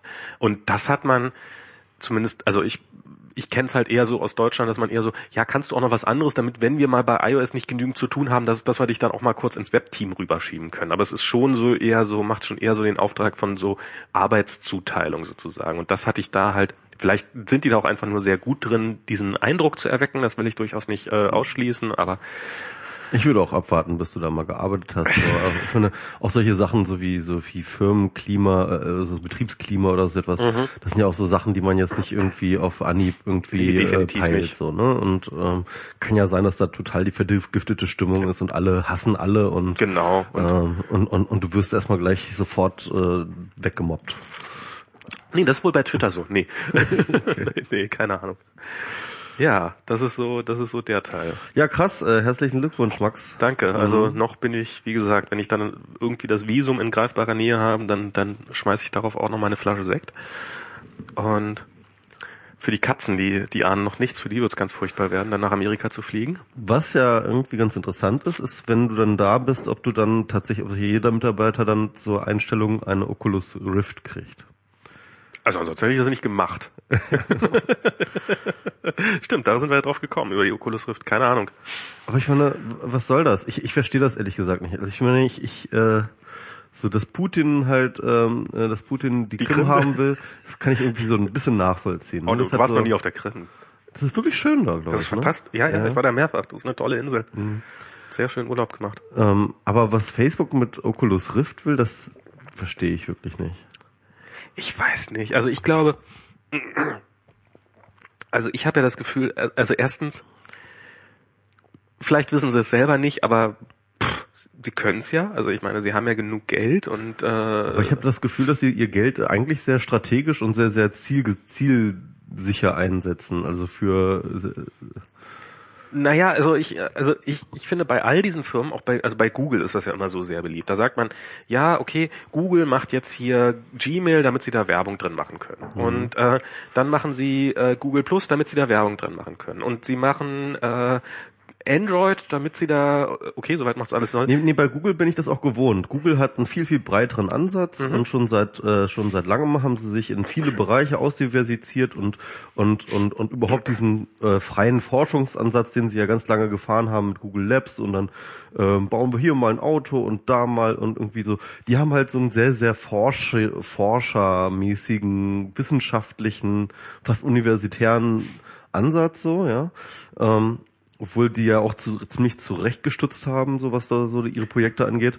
Aber äh, Facebook war fa- fand ich immer sehr fokussiert auf äh, ihr Business und auf ihr und auf äh, und auf ihr äh, ihre Mission und so. Also Ich, ich glaube, ich glaube, dass, also ich vermute mal, das sind sie nach wie vor. Ähm, aber ich, also ich, ich, ich weiß jetzt nicht, wie diese Oculus Rift da genau reinpasst. Vielleicht wollte Mark Zuckerberg auch nur dringend eine haben und sie haben sich versehentlich die ganze Firma gekauft statt nur ein Gerät oder also ich weiß, weiß ich denn. so, ey, ich will so eine Oculus Rift. Ah hier. Ah, nein, Zwei nicht. genau. Ah, okay. Stell da hinten hin. Neben WhatsApp. Ich meine, ich meine, jetzt mal, ne, diese ganze Virtual Reality Geschichte, ne? Ja. Ähm, ich meine, ich kenne das halt aus den 90ern so. Und ähm, ich sag mal so, ich kenn, seit ich mit der ganzen Computergeschichte zu tun habe, gibt es immer wieder einen Hype um irgendwelche 3D-Kram. Ja? Ja. Ich weiß nicht, ob du dich daran erinnern kannst an VRML. Das war so die Ja, HTML-Variante für, ähm, für, für 3D Genau. ähm, äh, HTML. Also so ein Bullshit, ja. ähm, der halt nie irgendeinen praktischen Einsatz äh, gefunden hat. Ähm, dann äh, kann ich mich erinnern, ähm, dann halt diese die ganzen 3D-Kino-Geschichten, okay, das hat sich jetzt, das hat sich nicht wirklich durchgesetzt. Das ist halt, das ist halt so eine Randerscheinung, die es jetzt immer noch im Kino gibt so und äh, ja, als die, Randerscheinung würde ich es jetzt nicht bezeichnen, muss ich ja, sagen. Ja, okay, aber es ist halt jetzt nicht irgendwie das, der, die Standardtechnik geworden. Beim, es ist nicht so wie bei ähm, vom vom Schwarz-Weiß-Film zum Farbfilm so, ja, das ist jetzt irgendwie. Also ich weiß nicht, wann ich das letzte Mal im Kino einen Film nur in 2D gesehen habe. Echt? Ja, schon länger her. Echt krass. Also ich gucke sehr sehr viele. Also ich guck, also ich meine, es gibt Filme, die so was weiß ich was hier der der Hobbit das ist die könnte ich mir entweder auf dem Fernseher angucken oder halt auf der riesen Leinwand und dann halt auch in Original und äh, 3D und in also das gebe ich mir dann doch immer Mhm. Second Life würde ich dort auch irgendwie einordnen. das stimmt Mhm. Und ähm, ich finde immer irgendwie, also immer wenn es irgendwie um 3D geht, ähm, bin ich immer sehr zurückhaltend und denke, das ist bestimmt Hype. Das kann durchaus also weil, weil, weil die dritte Dimension tatsächlich informationstechnisch ja extrem wenig Zusatzinformationen enthält. Also ähm, ich glaube, bei Spielen ist das was komplett anderes. Also wa- was, was ich glaube, was wichtiger ist als die drei, als das 3D, ist, ist das, ist das rundum. Also dass du halt bei so einer Oculus Rift auch deinen Kopf drehen kannst und dass du dich halt in die Richtung drehst. Und ich habe auch, ähm, also so ein, so ein ganz harmloser Fall, was man damit machen könnte, äh, also das hatte ich jetzt überlegt. Ich meine, so, so, ein, so ein Laptop hat ja ein relativ kleines Screen. Wäre toll, wenn er eigentlich ein zehnmal so großes Screen hätte. Du könntest ja problemlos einen virtuellen, also sozusagen, du, du setzt so eine Oculus Rift auf und dann hast du einfach nur einen sehr, sehr großen Monitor vor dir, auf dem du, wenn du rangehst, dann doch die ganzen Details erkennen kannst. Also sozusagen einfach nur äh, und und ähm, und damit hast du eigentlich nicht mal mehr, sondern hast du nur ein 2D in einem in einer 3D-Welt, aber ich könnte mir trotzdem vorstellen, dass man da wesentlich mehr Details erkennt. Gut, sowas. jetzt, jetzt habe ich es verstanden. Ähm, wenn man sich jetzt mal, Facebook hat ja auch gerade ein neues Design, ne? Ja. Und äh, diese Facebook-Seite ist ja schon seit immer so total überladen. Ja, mit genau, dann passt das tausenden endlich mal aufs Display. Endlich passt das mal. Genau. Ne? Also man will eigentlich diese Fa äh, die- den, den Browser ja so hoch, so groß ziehen, wie es irgendwie nur geht. damit, weil, mehr, damit mehr Werbung drauf passt. Genau, und man fragt sich, obwohl da noch irgendwo Werbung reinpassen soll, ja, irgendwie zwischen Chat, Kalender, Events und Freunde und äh, und Timeline und noch einer Timeline und was da alles drunter, was hier alles drunter. Natürlich, das ist das ist der Anwendungszweck. Die Leute brauchen ein größeres Display, ja, also Ja. so ein raumfüllendes Display und das geht nur mit einer Oculus Rift, ja, okay. Für Spiele, glaube ich, ist es der totale Hammer. Also ich, also das, also das, das, das glaube ich wirklich sofort, dass die, dass die nächste Generation wahrscheinlich Dafür an auch gedacht, Spielekonsolen, ne? Also- ja, dafür ist es glaube ich in erster Linie erstmal gedacht, dass die nächste Generation an Spielekonsolen so 3D und dass du dann irgendwie, und das hast du jetzt auch bei dieser aktuellen Generation, dass wenn du einen Schritt zur Seite gehst, dass die das auch mitkriegt, diese Oculus Rift und dann halt auch, also wenn du mit dem Gesicht näher rangehst, dass du dann auch quasi näher Mhm. an die, an die entsprechenden Szene rangehst und sowas. Also für irgendwelche Per- First-Person-Shooter oder sowas ist das, glaube ich, ähm, es kann kaum, also es wird wahrscheinlich nochmal besser werden, aber das ist, das wird eine gigantische Veränderung sein im Vergleich zu jetzt. Mhm. Und Ist das vielleicht ein Hinweis darauf, dass, ähm, ähm, dass Facebook im Hintergrund vielleicht an so einer, wie heißt das, MO, ähm, Massive Multi, die Player Online Game, Multi Online Game Dingsbum, MOPQ.org also das ist halt, was ich, arbeitet? ich glaube, also ich darf dir nicht erzählen, was ich gesehen habe. Ich, natürlich habe ich da nichts in der Richtung gesehen. Ähm, meine Vermutung ist eher, die, die wissen, also ich, die wissen selber noch nicht so richtig, wo sie hin wollen. Guck mal, heute habe ich irgendwie auf Heise gelesen, dass Facebook gerade plant, also haben sie so, erstmal so ein kleines YouTube-Video, ähm, wie sie den, also da ist es relativ offensichtlich, wofür sie das haben wollen, aber auch da, äh, wie weit die um die Ecke denken. Ähm, ähm, dass sie Satellitentechnik aufbauen und und äh, um Internet überall auf die gehört, Welt zu ja. kriegen Mhm. und mit irgendwie mit per Laser wird dann zwischen den einzelnen Satelliten das, die das, Daten das, hin was, und her sowas ähnliches hat ja Google auch gemacht. Genau, sowas ähnliches macht ja Google da, auch. Ne? Ja. und einfach sozusagen, um den Markt zu erweitern, um dieses klassische Geschäftsmodell, das sie bereits haben, zu erweitern, ähm, entwickeln sie eigene Satellitentechnologie. Ich meine, das ist das, wie, wie irre weit die denken. Das ist also ähm, und und eben irgendwelche Flugzeuge, die durch Das die ist halt Gegend- aber eigentlich nur folgerichtig, wenn du überlegst, dass äh, Facebook mittlerweile halt so eine gewisse Sättigung, äh, Marktsättigung Total, total, erreicht hat. klar. Ne? Weil, ähm, also ich glaube, es gibt keinen Internet-User mehr, der nicht ähm, der, der kein Facebook-Konto hat, weil er noch nicht von Facebook gehört hat. Und, und äh, ja, genau. Und, und, und wenn man das, aber wenn man das halt, wenn, wenn man sagt, okay, die sind im Zweifelsfall bereit, äh, ein paar Dutzend Satelliten in, in, ins Weltall zu schießen, um diesem Ziel etwas näher zu kommen, mhm. alle mit Internet zu versorgen, damit die dann alle Facebook nutzen können. Also wenn sie bereit sind, diese Summen Geld in die Hand zu nehmen, dann sind doch hier mal zwei Milliarden, um mal Oculus Rift zu haben, um mal gucken, in welche Richtung sich das noch entwickelt. Und das muss ja gar nicht sein. Ich meine, Google hat ja auch ja, Satelliten hochschießen ist jetzt äh, das ist schon Geld, aber das ist jetzt, das sind auch nur ein paar Millionen pro Satellit. Naja, und der Satellit muss entwickelt werden und der muss muss äh, muss gesteuert werden und du brauchst eine Basisstation und so. Also ich glaube, das kostet schon alles Geld. Also ich habe jetzt gerade eine Folge gehört, da ganz interessant übrigens, ja. ähm, äh, vorletzte, glaube ich, Küchenradio-Folge. Ähm, da haben die äh, mit zwei Leuten geredet, die wollen so ein äh, so ein, so ein Teles Weltraumteleskop in, in, in, in den Orbit schießen und, äh, und zwar privat halt, ne? Also so ein privates äh, äh, Weltraumteleskop so wie Hubble, ein bisschen kleiner. Ähm, und dann aber auch öffentlich, wo dann halt auch jeder sich so einbuchen kann und da halt irgendwelche Bilder in Auftrag geben kann von irgendwelchen Sternenkonstellationen. Ja, und äh, ja, und die sind da halt da echt, die, die, die meinen das ernst, ne? Und dann haben die das auch ein bisschen vorgerechnet. Das ist schon Geld, ne?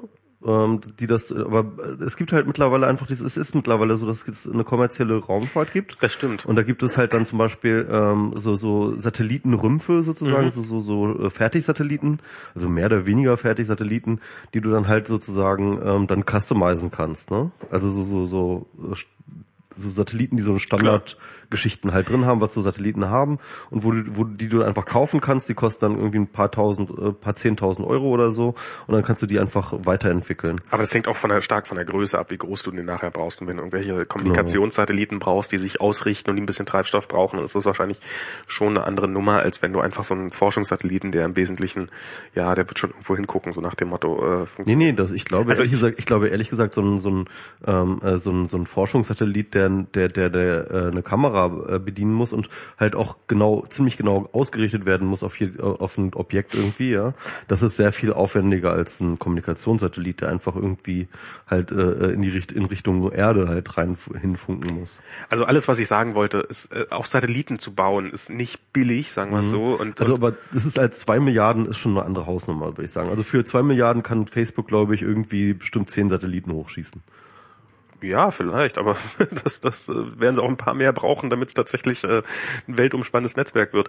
Aber ähm, ich glaube, sie brauchen das ja nur dort, wo halt eh keine Verbindung äh, Sei es, sei es vielleicht nur, dass es, also ich meine, Google hat jetzt auch Motorola gekauft, um, um sie dann relativ schnell wieder zu verkaufen und äh, sich halt so ein bisschen das Patente haben sie doch da, ne? Nein, nicht nur die Patente, sie haben sich ja auch hier ähm, haben sich ja schon die Rosinen rausgepickt. Also dieses Google äh, Wir, also dieses, äh, also diese diese Google Uhr, diese jetzt, äh, diese Smartwatch, die äh, Motorola da entwickelt hat, die ist ja bleibt ja jetzt wohl auch bei Google. Ich weiß nicht, hast du wahrscheinlich hab mitbekommen, oder? Nee. Die haben jetzt so eine Android, also so eine Android-Version für äh, für Smartwatches vorgestellt. Ach doch, ja, doch habe ich äh, mal, wie war es, Wearable oder sowas? Genau, ähm, so im Wesentlichen über Sprachsteuerung und mhm. so. Muss ich ehrlich sagen, fand ich ganz hübsch. Also ich mhm. bin ja bei Google, so was Android angeht, eigentlich immer eher skeptisch, aber das haben sie schon gut gemacht. Macht echt mhm. einen, äh, macht vor allem einen gut integrierten Eindruck auch so ins bestehende. Äh, genau, und das ist halt auch voll so Google Now hauptsächlich, ne? Das ist Google Now sehr stark, aber es ist halt auch die Notifications, die du so auf dem Telefon mhm. hast, die kriegst du dann plötzlich auch alle auf der Uhr. Aber ich glaube echt, also so Google Now ist wirklich das Killer-Feature für, für so ein Ding, oder? Ja. Weil, ähm, ähm, und, und das ist etwas, wo, wo, wo Apple jetzt auch nicht so schnell hinkommt. Naja, Apple hat jetzt gerade CarPlay vorgestellt. Ich weiß nicht, ob du das mitbekommen mhm. hast. Also das ist ja ähm, quasi, ähm, dass du dein iPhone in entsprechend ausgerüsteten Autos, die haben dann ein Kabel, da steckst du dein iPhone dran und dann blip, blip hast du quasi ein reduziertes iPhone-Interface auf dem auf dem eingebauten Display vom Auto. Mhm. Also das ist doch so, ein, so, ein, so eine Art Stereoanlage, die du da einbaust oder was? Quasi, genau. Halt mit einem schönen Display, wo du dann zum Beispiel eben Maps drauf nutzen kannst und sowas und äh, äh, Nachrichten lesen und Telefonate führen und so dieses ganze Zeug. und wird auch irgendwann mal geöffnet für Third-Party-Apps, dass sie sich da integrieren können. Aber mal, da wird dann einfach sozusagen dein Telefon drauf gespiegelt, sozusagen. Das ist schon So neues Display des Nee, nee, das ist schon ein Telefons. neues Interface. Das ist ein komplett neues Okay. Interface. Und, äh, und ein Interface, was extrem stark auf Siri basiert. Also zum Beispiel, wenn du eben die Messages-App aufmachst, dann wird sofort Siri gestartet. Also es, Ja. Ich höre irgendwie. Ah, hier ist ein Kabel rausgerutscht. Und darum. Oh, besser. Und darum kam jetzt plötzlich so Dudelmusik. Und weil die ja plötzlich aus dem Lautsprecher rauskam. Genau, und ähm, oh, so viel besser. Und ähm, und darüber kannst du dann halt oder eben sagen, ruf mal so und so an und dann wird die Person angerufen, ohne dass du dann eine Liste von Hand durchgehen musst. Also ich glaube, dass Google bei, bei so Google Now im Augenblick schon noch äh, doch besser, deutlich besser dasteht als Apple. Was Ähm, ich meine ist halt, ähm, was Apple halt nicht kann, ist halt, äh, die wissen zu wenig über dich.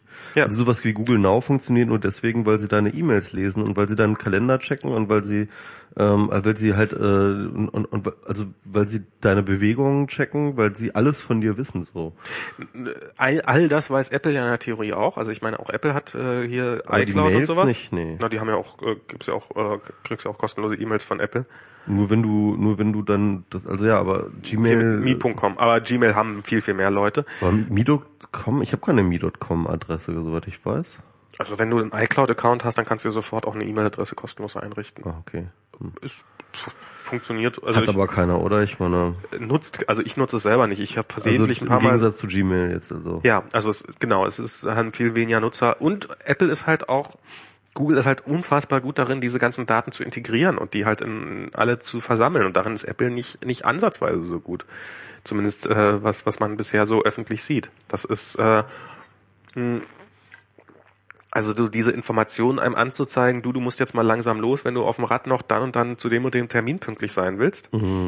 Das ist, äh, ist, ist schon was, was, wobei es stimmt gar nicht, das macht Apple auch. Ähm, Ja? ja, ja, das machen die auch, das machen Tut die das? total versteckt. Ähm, in dieser, wo hatte ich denn das mal? Hatte ich das definitiv? Ich glaube hier, äh, wenn man das hier runterzieht, dieses Kontrollzentrum, Mhm. und dann gibt's ja da diese Heute-Ansicht. Ja. Und ähm, da steht dann unten stehen so die Termine und da stehen dann Ah teilweise. ja, derzeit beträgt die Fahrzeit für den Heimweg etwa zwölf Minuten, steht hier. Siehst du? Aber ich, ehrlich gesagt, äh, An einer total dämlichen Stelle, aber ähm, wenn ich da jetzt hier draufklicke, dann macht er was. die Strecke planen vielleicht? Aber zwölf Minuten ist ja auch Quatsch, weil ich meine, Ja, wahrscheinlich mit dem Auto. Wahrscheinlich mit dem Amerikaner Auto, ne? denken normal ist mit dem Auto. Genau, also er, also das hat er, das rafft er nicht, dass ich da mit dem Fahrrad Und. Amerikaner haben auch immer überall einen Parkplatz direkt vor der Haustür. Die brauchen nie Parkplätze zu suchen, offensichtlich. Hm. Werde ich ja dann in Zukunft rauskriegen, wie das ist so als Amerikaner. Ja, die haben auf jeden Fall viel mehr Platz, ne? Ähm, Nicht, Also- in, nicht in Silicon Valley. doch, die sind doch alle da einstöckig. Äh, Ähm, Das stimmt, aber äh, es ist trotzdem kleine Grundstücke. ähm, äh, ja, also trotzdem Trotzdem Ja. weißt du nicht, was, was Also, Facebook also ich, mit ich, kann, Oculus ich, ich, kann mir, ich kann mir tatsächlich auch vorstellen mittlerweile, dass ich mich als nächstes mal ein Android-Phone hole und zwar tatsächlich wegen Google Now und solchen Sachen. Ähm, also ich glaube, wegen Google Now würde ich es nicht machen, weil ähm, nö, mache ich nicht. Ich bin ja iOS-Entwickler, warum soll ich denn die Plattform wechseln? Ich wäre ja schon doof. Ja, klar. ähm, nee, aber aber ich also ich finde ich finde Google Now ist extrem spannend, ohne Frage, aber ich ähm, ich, ich ähm, habe es jetzt aus meiner kleinen iOS-Perspektive, also man kann ja mit der Google-App kann man ja auch äh, Google Now nutzen auf dem iPhone. Mhm. Und ähm, hin und wieder erinnert es mich auch an Termine, wo ich das gar nicht möchte, dass es mich dran erinnert. Und ähm, aber ähm, vielleicht muss man es wirklich auf einem Android-Telefon mal so richtig hundertprozentig erlebt haben, um äh, um, um die Wahrheit zu sehen oder die Schönheit zu erkennen oder wie auch immer. Also ich höre ja mal irgendwie diesen ähm, This Week in Google Podcast ähm, von Leo Laporte. Und äh, da hatten sie in der letzten Folge, also in der vorletzten ist gerade wieder eine aktuelle raus, ähm, hatten sie halt echt ziemlich viele Beispiele so aus ihren jeweiligen Alltag, Alltägen, ne? wie der Google Now plötzlich ihnen halt so total stunning irgendwelche Dinge dann plötzlich vorgeschlagen haben und so und das fand ich irgendwie irgendwie total dachte ich irgendwie ah geil ey, das ist die Zukunft so ja Also das, also da, da, da, da habe ich gerade bei dieser Uhr habe ich auch sehr stark gedacht. Also es gibt es gibt Momente, wo das glaube ich Hm? Pebble. Nee, bei, bei, bei Also, der Google, bei ah, der okay, Google Uhr, also Ja, bei, bei Google Wear Uhr. Ähm, so wenn du auf eine auf deine Uhr guckst und siehst, ah, der nächste Termin ist dann und dann und und das, das, das stelle ich mir total geil vor, wo ich wo ich noch skeptisch bin, ob es funktioniert, ob es so zuverlässig funktioniert, dass man sich darauf verlassen kann. Ähm, also ich, ähm, also dass du, äh, also es muss ja, es muss ja nicht so funktionieren, dass du manchmal auf deine Uhr guckst und siehst, wow, cool, der hat mich an meinen Termin erinnert. So, das, das wird nach ungefähr einer Woche wird das, äh, wird das langsam langweilig, sondern es muss so sein, dass du immer, wenn du auf deine Uhr guckst, muss da exakt das stehen, was du jetzt erwartest. Und das wird nie hundertprozentig funktionieren, das ist gar keine Frage. Aber wenn du plötzlich mal irgendwie in einem Termin, du hast in zehn Minuten einen Termin oder du hast erst in einer halben Stunde einen Termin und du bist halt noch relativ weit weg und die Uhr hat das aus irgendeinem dämlichen Grund nicht mitgekriegt und zeigt dir gerade das Wetter in Paris an und das ist, glaube ich, so eine relativ hohe Frustrationsgrenze, wenn du dann plötzlich doch dein Telefon aus der Tasche greifen musst oder sowas. Was ich jetzt zum Beispiel ganz gut fand, ich war jetzt ja in München, ne? Und ähm, und dass ich halt, okay, das ist wahrscheinlich auch schon alt irgendwie, aber es ist mir jetzt erst gerade so richtig positiv aufgefallen, dass ich gar nicht mehr einstellen muss bei äh, der Wettergeschichte, wo ich gerade bin, sondern so. das ist halt mal standardmäßig halt dort, wo ich, wo ich mich gerade aufhalte, ja. Ja. Das ist halt was ganz Einfaches, ja, aber das war halt auch bei früherigen iOS-Versionen. Das stimmt, das ist- Halt musstest du dann immer irgendwie extra das eintragen, die Stadt äh, irgendwie. Und jetzt ist halt einfach standardmäßig, du guckst halt drauf und äh, er sagt dir, wie es äh, ist, wo du gerade bist. Und äh, so muss das sein, ne? Das stimmt. Das ist, äh, ähm, da gibt's auch noch, ähm, warte mal, woher das ist, ist mir jetzt aufgefallen, dass irgendwie Google, nachdem ich wieder zurückgekommen bin aus Amerika, hat mir, also so dieses, wie viel Lokalbezug ist gerade richtig? Also wenn ich zum Beispiel irgendwie, ähm, ich bin halt in Amerika und ich habe eine Autovermietung gesucht. Und das, das also ich hatte ich hatte gedacht dass ich ich hatte total wenig Zeit. Also ich hatte sie hatten mir angeboten dass ich sozusagen noch Urlaub hinten dran machen kann aber äh, da Diana leider nicht mit konnte weil sie keine Zeit hatte und ich auch keinen Urlaub mehr hatte war das so wirklich so relativ knapp. Ich dachte aber vielleicht hätte ich wenigstens den Dienstag über Zeit mal so mir irgendwie ein Auto zu mieten und mal ein bisschen an Pazifik zu fahren oder sowas oder mir ein bisschen irgendwie eine schöne Zeit zu machen. Hatte ich im Endeffekt überhaupt nicht. Und ich hatte gesehen dass irgendwie direkt auf dem Weg war eine Autovermietung. Das war auch echt ein spannendes das wäre fast was für dieses Techniktagebuch. Hast du das kennst du das Techniktagebuch? Ja, von Katrin Fass. Genau. Und und äh, hatte halt gesehen, ah, da war irgendwie eine Autovermietung und hab die dann den Namen der Autovermietung, hab dann mm, bei Google äh, Google Maps eingegeben, der hat mir dann auch die Autovermietung, nee, der war der einzige, der mir die Autovermietung dann nicht angezeigt hat. Äh, alle anderen Dienste haben mir das dann angezeigt und dann habe ich die offizielle App von äh, zuerst auf der Webseite runtergeladen und dann auch noch die App runtergeladen, alles nur um rauszukriegen, wo ist denn diese Autovermietung und hat sie, was kostet denn da so ein Auto? Und dann muss man in dieser dämlichen App, das ist wirklich das Bekloppteste, was ich mir hier vorstellen kann, musst du den Namen der Autovermietung eingeben. Also du musst, das ist nicht so, dass du einfach, dass die einen Suchen-Button hast, sagt, äh, und dann meine Location abfragen, dann zeig mir mal, wo ich bin, sondern es ist wirklich so, dass du dann, ja, und dann habe ich da Palo Alto eingegeben. Ja, Palo Alto haben wir keine Autovermietung. Äh, Was würdest du denn stattdessen? Oh Gott, ich weiß doch nicht, wie deine scheiß Autovermietung heißt. Dann habe ich halt eine andere Autovermietung genommen. Ähm, aber das ist das ist halt so wie wie Google dann äh, so so richtig nicht akzeptiert hat, dass ich jetzt gerade nicht mehr in Europa bin und mir trotzdem also ich, ist ja auch echt schwer. Wann zeigen Sie mir europäische Suchergebnisse an oder deutsche Suchergebnisse? Wann zeigen Sie mir amerikanische an? Klar, wenn ich ein Geschäft suche oder wenn ich was zu essen suche, dann ist wahrscheinlich die amerikanische Suchergebnisse besser.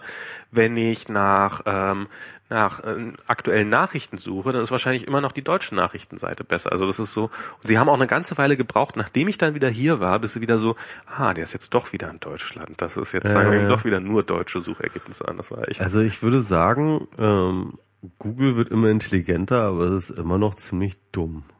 Ist auch schwer. Ja, ja klar, natürlich ist auch, ist auch schwer, ja klar. Und wahrscheinlich ähm, die, genau in dem Sweet Spot, ja, wo es wirklich gut funktioniert. Ja. Das ist genau ein Jahr vor der Weltherrschaft der Maschinen. Ah, geil, endlich funktioniert. Ja, genau. Ich meine, du Ah, musst, das ist äh, eigentlich eine relativ logische Sache, so weil du, ähm, ähm, weil du hast halt, ähm, du, du hast halt äh, Moore's Law, ja. Und äh, das bedeutet ja irgendwie eine Verdopplung der Leistung alle, äh, alle 18 bis 24 Monate. Und das heißt mit anderen Worten, der Zeitpunkt, an dem die Intelligenz dir auf Augenhöhe erscheint, ja, also wie normaler Mensch, ja, heißt ja nichts anderes, als dass äh, sie nächste äh, in, in zwei Jahren doppelt so intelligent ist wie du. Das stimmt. Ne? Und äh, Obwohl, ob gilt dann Moore's Law noch in dem Moment? Obwohl ja klar, wenn die Computer dann in der Lage sind, äh, sich selber, oh Gott, dann wird es ja, dann, dann wird es ja noch, dann wird ja Moore's Law plötzlich nochmal, äh, wenn, wenn dann die Computer jedes Jahr ihre eigene Intelligenz verdoppeln, dann wird ja Moore's Law nochmal ins Extrem verschoben, weil dann wird ja nicht einfach nur sein, dass die bisher sehr so Menschen mit genauso viel Intelligenz entwickeln die Technik weiter, aber dann gibt's plötzlich Maschinen mit doppelt so viel Intelligenz Ja, entwickeln die bestehende Technik weiter. ja, das ist ja das, was das ist genau das, was ähm, äh, äh, Kurzweil ja sagt. Es gibt dann die Beschleunigung der Beschleunigung. Ah, ja. okay. Ähm, äh, ich meine, du musst ja sehen, das ist, heutzutage wird ja kein Computer mehr äh, entwickelt ohne Computer. Ja, du kannst ja heute keinen Prozessor mehr Stimmt. entwickeln ohne Computer-Aided Stimmt, Design. ja. Ja, Ja. Und äh, tatsächlich äh, sind ist, ist dort auch jeder, äh, auch die Fabriken sind halt Computerdesign sozusagen. Ja, und äh, klar mussten dann immer noch Leute mit äh, ihren Schraubschlü Schraubenschlüsseln noch irgendwelche Dinge irgendwie machen. Mit so, ihren computerdesignten Schraubenschlüsseln. Na, ist doch so. Ja, eben. Und, ähm, äh, und, und irgendwann, ähm, aber es, es fällt wahrscheinlich der Mensch aus diesem Prozess ganz raus. Das ist wahrscheinlich richtig, ja. Eigentlich praktisch. Ja, ja. wenn wir bis dahin ein System gefunden haben, in dem wir, äh, in dem, in dem wir diesen, diesen dann äh, entstehenden, nicht versiegenden wollenden Reichtum und, und Wohlstand auch halbwegs gleichmäßig verteilen, ist das doch alles gut. Ja, also dann kommt es halt nur noch darauf an, dass wir halt genügend abgelenkt werden. Also es gibt diese Matrix-Version. Und dafür haben wir Twitter. Nee, also es, wir, diese Matrix-Vision, in der wir ähm, ähm, eine riesengroße virtuelle Welt äh, gebastelt bekommen, in der hier irgendwie Ich alles, sag ja Twitter. äh, in der alles irgendwie so normal scheint und wo die ganze Welt simuliert wird. Genau. Ja? Ähm, Aber es- halt nicht oder, perfekt, Oder wie es wird, Twitter. Oder es wird halt sowas wie äh, äh, 2024. Ne? Also 2024? Hast du es nicht gespielt? Äh, 2048, sorry. Ja, Ach so, dieses Spiel. das Spiel, ja. Das- Hast du es gespielt? Ich habe die 1D-Version von 2048 gespielt. Die eine Division. ja, das ist. Du hast Ja, es stimmt, gespielt, ja. das ist. Hast Ja, du mal gewonnen? Hast du es mal ich, geschafft? Ich, ich habe es geschafft, ja. 2048? Ja, genau. Und da, wie ist das? Also da, da kommen immer nur einer Nummern aufs Feld? Was? Also da kommen, also du, du, du also ich, das ist so ein, das ist so ein, so ein Spiel, was zurzeit gerade, dem man nicht entkommen kann, quasi, so ein total einfaches mathematisches Spiel. Genau. Also äh, es ist so, dass ähm, es, es kommen Zweien und Vieren aufs Feld. Ah, 204, okay. Genau, Zweien und Vieren.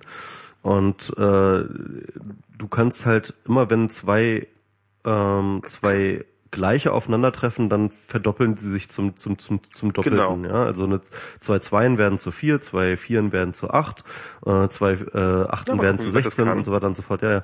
ähm, und ähm, ich bin durch das Spiel ganz gut geworden da drin. Ah, okay. 32, 64, 128, 256, 512, 1024, 2048. Genau, und das ist das Ziel 2048. Und ähm, ja, und äh, das heißt mit anderen Worten, man muss halt ziemlich viele Steine zusammenklicken, dass es passiert. Man hat ein sehr, sehr begrenztes Spielfeld, das ist 4x4 ähm, vier, ne? 4x4 Fl- Flächen groß, ja. Das heißt also, ähm, es wird dann irgendwann ein platzökonomisches Problem. Ne? Also man sammelt dann halt immer diese großen Zahlen an und die nehmen dann ja wie, jeweils immer wieder Felder an und äh, diese Felder müssen dann halt irgendwie ähm, äh, äh, bedient werden und nehmen dann aber halt irgendwie irgendwann kommt man halt zu einem Platzproblem und irgendwann kommt man an so einen Punkt, wo dann wo du halt äh, keine ähm, keine Zweier äh, keine zwei gleichen mehr zusammenschieben kannst, sondern wo alles so verteilt ist, dass du halt tatsächlich nichts mehr geht und dann Genau. ist halt Game Over. Ja. Dann musst du halt nochmal neu spielen. Das erinnert mich ein bisschen, also dieses iPhone-Spiel Threes hat erinnert mich. Das, das, Das ist auch genau, das ist eigentlich so ein, so ein Abklatsch davon. ich dachte eher umgekehrt, dass das ein Nee, Abklatsch- nee, Streets war das erste wohl. Ja, ja, genau, das meinte ich ja. Ah, okay. Das ja. habe ich auch noch nie gespielt, aber ich habe mir Das gesagt, fand ich ganz süß. Ja. Das hat echt Spaß gemacht. Gut, dann habe ich äh, äh, 2048 nicht gespielt, sondern nur Threes. Mhm. Ja. Ja, aber es ist halt so vom Konzept her, glaube ich, ziemlich Ja. Tolles, tolles Spielkonzept. Also ich fand, ähm, total billig, total Ja. einfach, ne, irgendwie. Und äh, also man kann halt wirklich nur mit links, rechts, geradeaus irgendwie die, die Tasten bewegen. Aber es macht einen sofort süchtig, ja. Und, und das, ich, ich weiß nicht, ich, ich kann mir überhaupt nicht vorstellen, wie viel ähm, Zeit insgesamt aus der Weltökonomie durch dieses Spiel wegge, äh, weggesaugt wurde, dass irgendwelche Leute halt die ich habe das halt die ganze Zeit gespielt, das hat mich so wegprokrastiniert, das war so krass einfach. ja, und- was hättest du denn derzeit an, an, an Kämpfen auf Twitter dir liefern können? Ja, ja, auf jeden Fall. Du willst die ganze Zeit äh, brutal auf diese Twitter-Geschichte Nein, ich will kommen, ja. brutal nicht. Nein. Ich will noch mal einmal Ja, nee. hinweisen auf dieses tolle äh, äh, Feminismus äh, Fuck Yeah Edition von Autofocus. Das ist nämlich, gibt nämlich eine Open Source Version davon. Ja. Ich glaube, 2048 ist komplett Open Source. Genau. Und kannst du dann ähm, ähm, kannst du dann customizen. Also unter anderem halt unter anderem Bildchen reinmachen und Autofokus hat ein schönes gemacht, dass sie halt statt ähm, den Zahlen hat sie dann halt ähm, Feministinnen, also so äh, Fotos von Foto, Feministinnen. Foto, Fotos von Feministinnen reingepackt und das äh, ist auch ganz lustig. Das habe ich die ganze Zeit gespielt. Stimmt, da hast du neulich irgendwie oh, diese Feministinnen machen mich alle fertig. Da kann man den, hey, das ist auch total gut für Maskus. Da kann man, end, da kann man dann den Feminismus besiegen.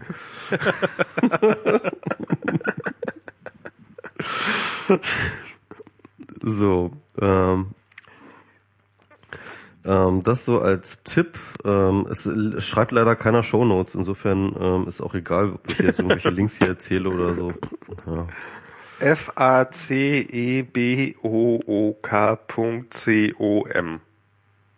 Was? Facebook.com. Ach, Facebook.com, ja genau. Facebook, das ist diese Firma, bei der Max Da, das ist auch arbeitet. ganz, das ist auch ganz cool, wenn man, äh, wenn man sich da anmeldet, dann kriegt man, äh, also so die die ganzen Facebook internen Prozesse, also da, das ist echt lustig, weil so diese ganzen, Kriegst du dann eigentlich auch freie Accounts? ja ja, ich darf das dann kostenlos nutzen. Krass, okay. Ich durfte, ich durfte, ich krieg nicht die Adresse, E-Mail-Adresse 343max@fb.com. Nee? Nee, das ist die, äh, man darf nicht mit Zahlen anfangen, ne? Hm, okay. Außerdem das ist also die Max. Punkt, äh, die Max at fb. Nee, die war auch schon weg. Fuck. die war auch schon weg. Und, und Diana meinte auch nicht ganz zu Unrecht, als jemand, der kein TH kann, sollte man vielleicht nicht 343max at fb.com als E-Mail-Adresse nehmen. äh, ja, das ist, aber es ist, ist sehr lustig, was so, also so diese, die, hey, du bist jetzt äh, Mitarbeiter bei Facebook, äh, Mitarbeiterseite, das ist auch eine Facebook-Seite, lustigerweise. Also es ist, äh, die sind halt alle auch auf der Domain und die nutzen auch das ganze User-Interface von Facebook und auch besagtes iPad, was so am Eingang rumsteht. Am nächsten Tag musste ich dann nämlich, da musste ich, äh, war ich halt so da, musste halt sagen, mit welcher Person ich denn verabredet bin. Und dann habe ich angefangen, den Namen einzutippen und dann ist auch so diese Autocompletion so in dieser typischen Facebook-Look. Also es ist so, ist natürlich logisch, dass die auch ihre ganzen in Tools intern nutzen, aber es ist trotzdem lustig zu sehen, fand ich. okay. Ja. Ja. Wahrscheinlich, ähm, ähm, ich würde das ja immer so machen, dass man in so einer Firma solche Tools sowieso erstmal in-house für den Eigengebrauch entwickelt, um sie dann dem breiteren Markt zur Verfügung zu stellen. Also davon haben die, glaube ich, habe ich jetzt schon eine Menge gesehen, was die davon echt hätten. Und mit anderen Worten, du kennst dann auch, wenn du da arbeitest, das Facebook von morgen. da, da, das, so, das, das war ja so, das, das war ja so, als ich da bei denen im Büro saß, hatte ich plötzlich eine neue Facebook-Seite. Und ähm, aber ich, ich glaube, die ist für alle mittlerweile. Ja, ich habe die mittlerweile auch. Alle haben, alle haben diese neue Facebook-Seite, ja, äh, neues Design. Und ich dachte so, okay, habe ich jetzt einfach aufgrund dessen, dass ich mich im selben Netzwerk aufgehalten habe, bin ich jetzt deswegen ein, Priorisiert. also habe ich deswegen schon mal freigeschaltet gekriegt, offensichtlich nicht, aber also das war schon irgendwie so, äh? Und sie erzählen einem ungefähr alle drei Minuten in Vorstellungsgesprächen, wie geil das ist, Apps zu entwickeln, die von einer Milliarde User genutzt werden. Was natürlich auch ich nicht stimmt, weil die iOS-Apps gibt's ja, es gibt ja, es gibt ja nur 500 Millionen iPhones oder sowas, aber trotzdem. Ja, aber vielleicht äh, mit den iPads? Nee. Ja, nee, aber. aber auch 500 Millionen ist eine ganz hohe, ganz schön okay. 500 Millionen, ist ja gar nicht so viel eigentlich, ne? Ja, das ist schon eine Menge, wenn man, ja doch, ja. Also 500 Millionen Apps habe ich noch nicht verkauft. Eigentlich habe ich noch keine verkauft. Du hast null Apps verkauft, mich. Ich habe noch nicht mal eine entwickelt. Egal. Kommen wir zu einem anderen Thema. Was? Mal Nachrichten. Von 500, Mi 500 Millionen minus 500 Millionen ist null. Bin ich doch gar nicht so weit weg von. Hey, I'm getting there. ähm, genau. Äh, Ich wollte eigentlich noch mal, wollen wir über die Krim, re- wollen wir über diese diese weltpolitischen Geschichten mal so ein bisschen interluden? Ich finde ja, Also- der Putin hat total recht. Aha, okay. Ähm, also Krim, ähm, äh, den, den, den Flug und Edati, das wären so, so die, die, die allgemeinen Themen. Oh Gott. Hast du da irgendwie Bock auf irgendwas? Edati nicht, Edati möchte ich gern vermeiden. Hat der Chat irgendwie Bock auf irgendwas?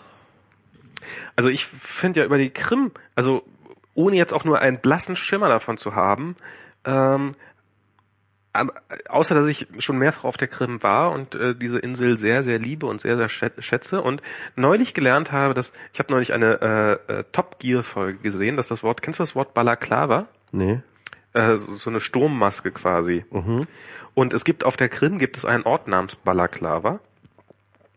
Und wie ich jetzt gelernt habe, äh, wie zumindest diese Top Gear Folge behauptet hat, äh, von der ich neulich schon, wo ich von ich neulich schon erzählt habe von der Sendung, ähm, hat äh, das Wort Balaklava kommt tatsächlich, also diese Sturmmaske kommt tatsächlich von dem von dem äh, von dem Ort Balaklava auf der Krim, wo die äh, russischen U-Boote lagen, wo ich Mhm. einmal war.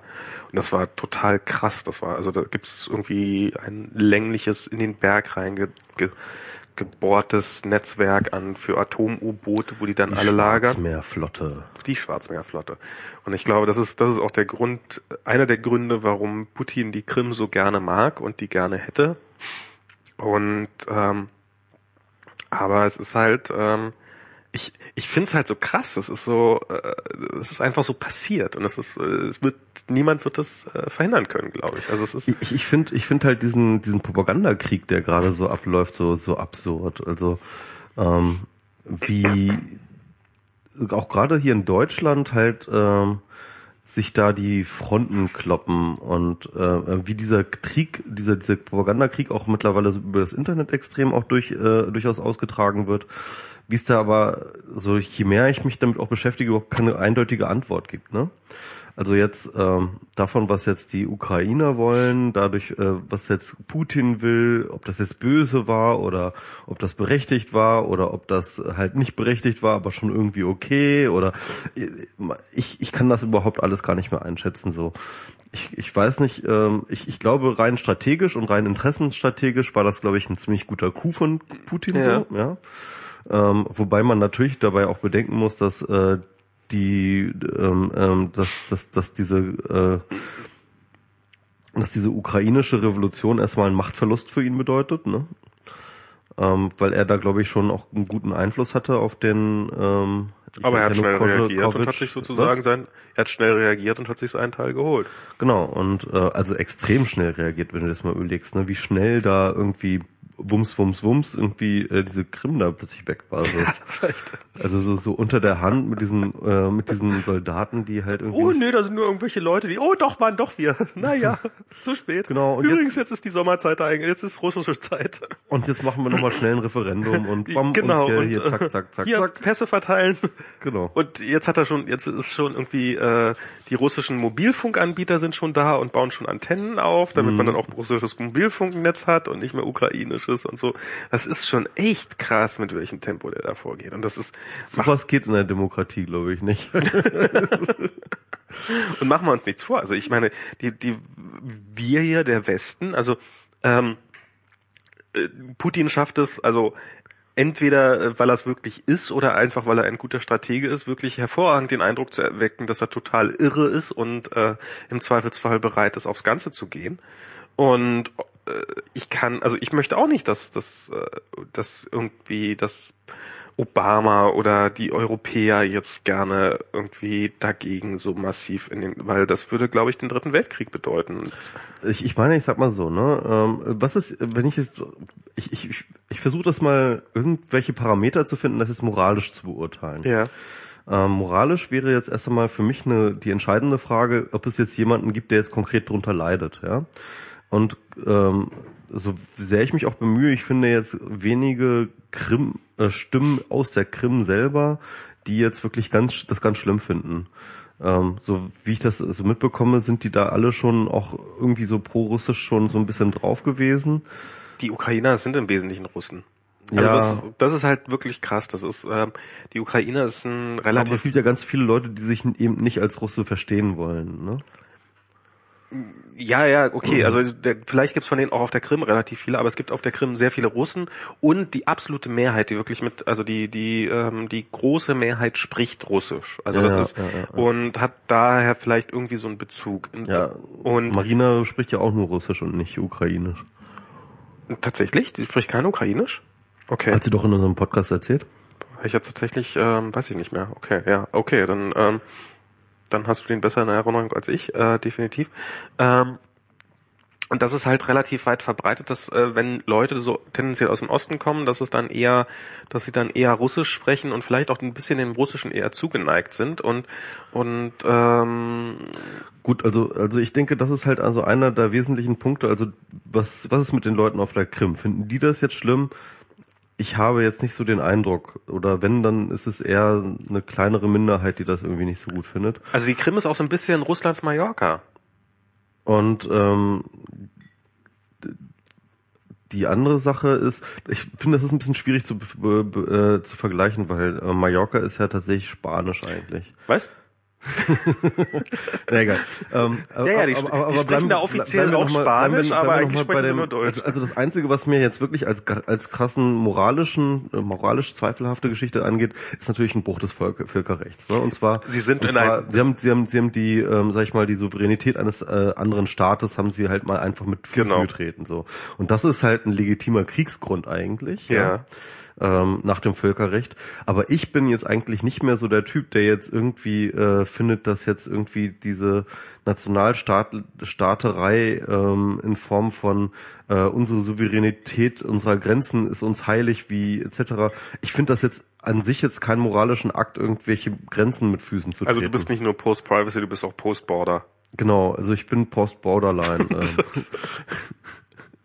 Äh, nee, also äh, ich, ich finde Nationalstaatsgrenzen ähm, mir, mir blutet kein Herz, wenn irgendjemand Nationalstaatsgrenzen irgendwie nicht ernst nimmt. Also mir, mir persönlich blutet auch kein Herz, wenn man sagt, äh, mir doch egal, ob ich jetzt auf der französischen oder auf der deutschen Seite wohne, äh, wo innerhalb oder äh, äh also ich finde schon den Akt an sich, also ich ich, ich, ich finde es auch nicht, ich finde auch nicht ganz so, also ich, ich sehe es auch nicht so als dieses ganz dramatische Ding und ich habe auch das Gefühl, dass, dass auch hier ist niemand, also dass, dass wir, dass das durchaus eine relativ weit verbreitete Meinung ist, dass äh, so, so, na ja, wenn die Krim da jetzt halt zu Russland gehört, pff, was interessiert's mich, ähm, äh, Einstellung gewinnt, aber es ist, also dass so ein Staat schon gerne sagen würde, ach ja, meine Integrität und dass so meine Grenzen nicht verletzt werden, das fände ich schon ganz dufte, kann ich auch irgendwie nachvollziehen. Also es ist. Äh, und, dann wäre halt das Letzte, was halt. Gerade so ein Staat in so einer extremen,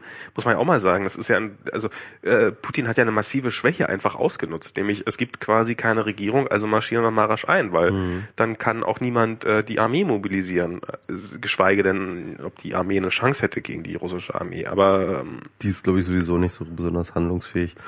Ähm, aber was ich mir dann auch noch denke, ist, und, und das wäre nochmal der dritte Aspekt, der mich dann moralisch interessieren würde, ist jetzt das Land, das das, ähm, das die Krim okkupiert hat, ist das jetzt wesentlich, ähm, ich sag mal so nach meinen eigenen Maßstäben, ähm, ein schlimmeres oder fieseres Regime als das, was vorher war oder das, was jetzt kommt oder wie auch immer. Und das ist jetzt etwas, was ich überhaupt nicht einschätzen kann, weil ich halt nicht das Gefühl habe, dass in, ähm, in dass, dass sich äh, die Ukraine jetzt in eine richtige Richtung entwickelt, habe ich jetzt ehrlich gesagt nicht so das Gefühl. Ähm, das ist halt wirklich, ähm, das sind übrigens diese diese Videos, die ähm, äh, die Thilo Jung da gemacht hat, ganz aufschlussreich. Ah, okay. Er hat sich da, er ist ja wirklich Junge, da naiv. gewesen. Genau, er war ja wirklich da, hat irgendwie, glaube ich, mittlerweile, er hat glaube ich so zehn Videos schon veröffentlicht. Ähm, und er hat sich da unter anderem auch mit äh, dieser äh, diesen äh, Right-Wing-Leute da diese äh, ja. ähm, ähm, da auseinandergesetzt und sich wirklich mit denen unterhalten und so. Und das ist schon echt ganz schön scary, was da für Leute am Start sind so und ähm, das sind die Leute und das muss man auch einfach so sagen. Das sind wirklich die Leute, die jetzt das äh, Sagen haben dort. Ne?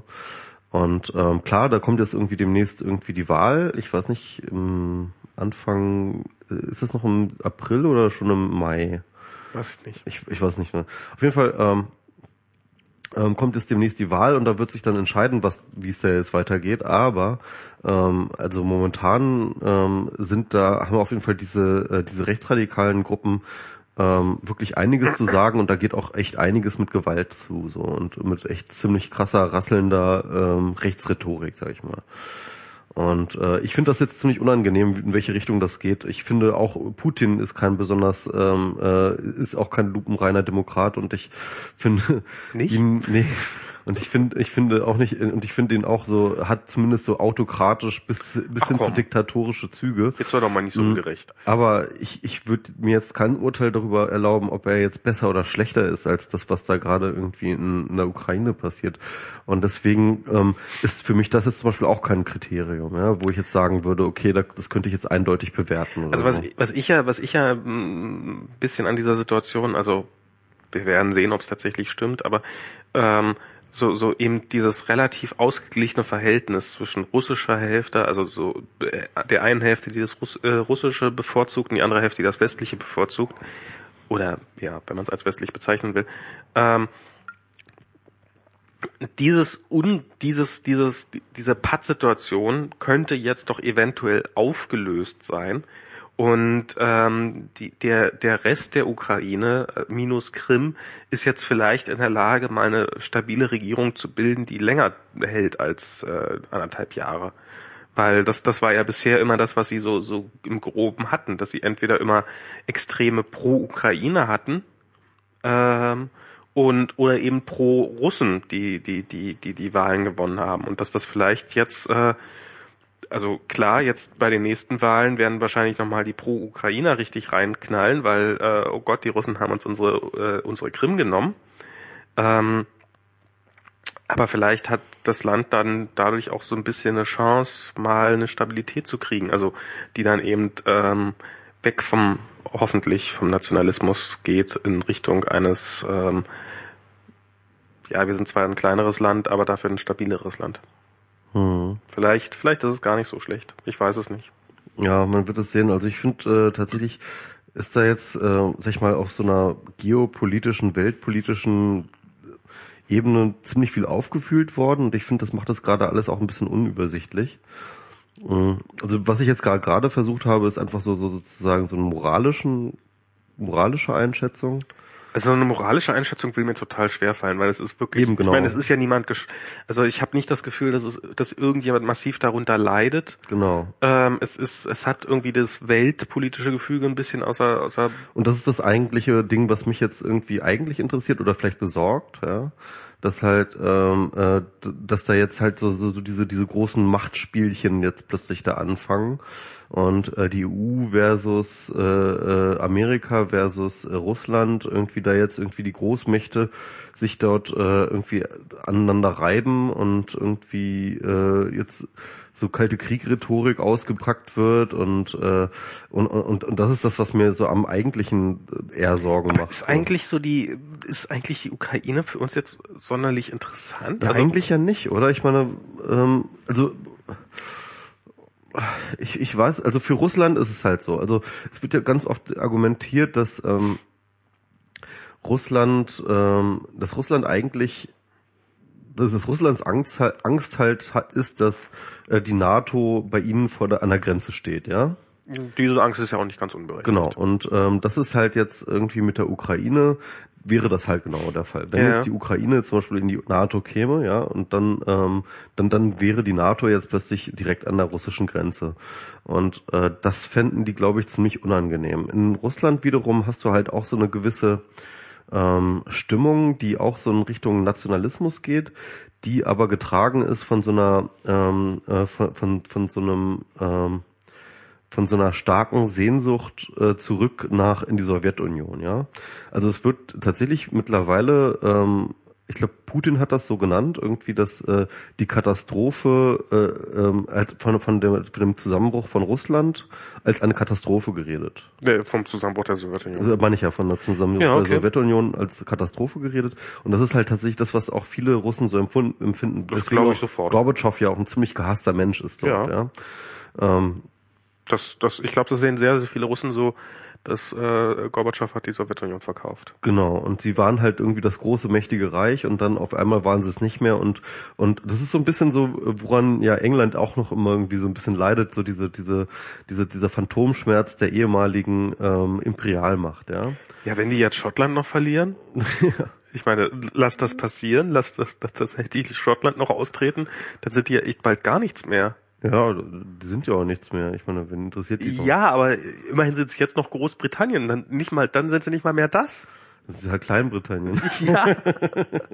also ich, Ja, also ähm, aber, aber was ich jetzt meine, ist halt irgendwie, dass, äh, dass, dass dort tatsächlich auch so eine, so eine, ich finde, relativ gefährliche nationalistische, nationalistisches Narrativ sich da durchgesetzt hat. in Russland. Ja, ja, Das war da schon immer präsent. ja, wahrscheinlich kann sein, aber ähm, Also das ist die, die, das hat ein, ein guter Freund von mir gesagt, der Russe ist, äh, der darf das also.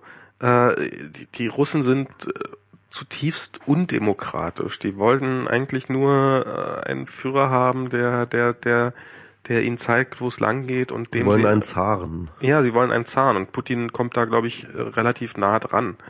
Und ähm, und, und ich meine, es ist ja auch irgendwie nachvollziehbar, dass es die Sowjetunion. Ich meine, vorher war es ein mächtiges Land, ein sehr, sehr großes Land, ein ähm, okay, wirtschaftlich jetzt nicht sonderlich starkes Land, aber ein, eine der großen, die große Macht neben den USA und ähm, und dann plötzlich kommt da dieses Russland und es zerfällt alles und plötzlich hat jeder Atomwaffen und plötzlich sind sie niemand mehr. Und wirtschaftlich geht es ihnen immer noch genauso scheiße wie vorher oder ähnlich scheiße. Also das ist, ähm, kann ich schon gut nachvollziehen, dass, dass, dass, dass die da keinen Bock drauf haben. Und ähm, ich kann mir auch vorstellen, dass das wahrscheinlich auch ähm, so intern über ein paar Schwächen, wenn man so mal eben die Ukraine annektiert, äh, die Krim annektiert, dass das doch äh, so über ähm, zu niedrige Renten oder so mal für ein paar Wochen hinwegtäuschen kann. Also ich kann mir auch vorstellen, dass das durchaus eine Rolle mitspielt. Mhm, ja, ja. Naja, jedenfalls, äh, so diese, diese ganze Melange jedenfalls aus russischem Nationalismus oder russischer, ja, ehemaliger Großmannssucht oder, oder, oder, oder nostalgischer Großmannssucht, ähm, den, ähm, dieser komischen kalte Kriegsrhetorik, die jetzt in Washington und in Europa auch wiederum ausgepackt wird und ähm, also, also diese ganze Melange, die gefällt mir nicht und die finde ich irgendwie extrem scary so, ja. Also die finde ich wirklich so, die, die, die finde ich unangenehm. Und, Fahren noch alle noch mal schnell wo, nach Wobei ich jetzt keine konkrete, konkrete Gefahr jetzt irgendwie jetzt lauern sehe, ja. Ähm, dass jetzt irgendwie irgendwas passieren könnte. Aber irgendwie fühlt sich das irgendwie sehr nah und sehr gefährlich an. Also das ist so ein Gefühl, das, dessen ich mich auch nicht erwehren kann. Also es ist so, so ein bisschen kam schon bei mir so, naja, vielleicht ist Kalifornien ja doch nicht so der falsche Platz, an dem man sich aufhalten sollte. Und es ist, das ist alles total witzig gemeint und ich meine es im Augenblick noch mehr als Scherz, aber es ist halt doch schon irgendwie so ein Gedanke, der nicht, nicht, der sich so ein bisschen aufdrängt. Max nimm mich mit. Kannst du, kannst du iOS entwickeln? Bringen wir dir noch ein bisschen was bei. Äh, Ich, ich habe in Hillegrass zu Hause. Nein, das ist doch, das ist doch schon, ich glaube, für Facebook reicht das.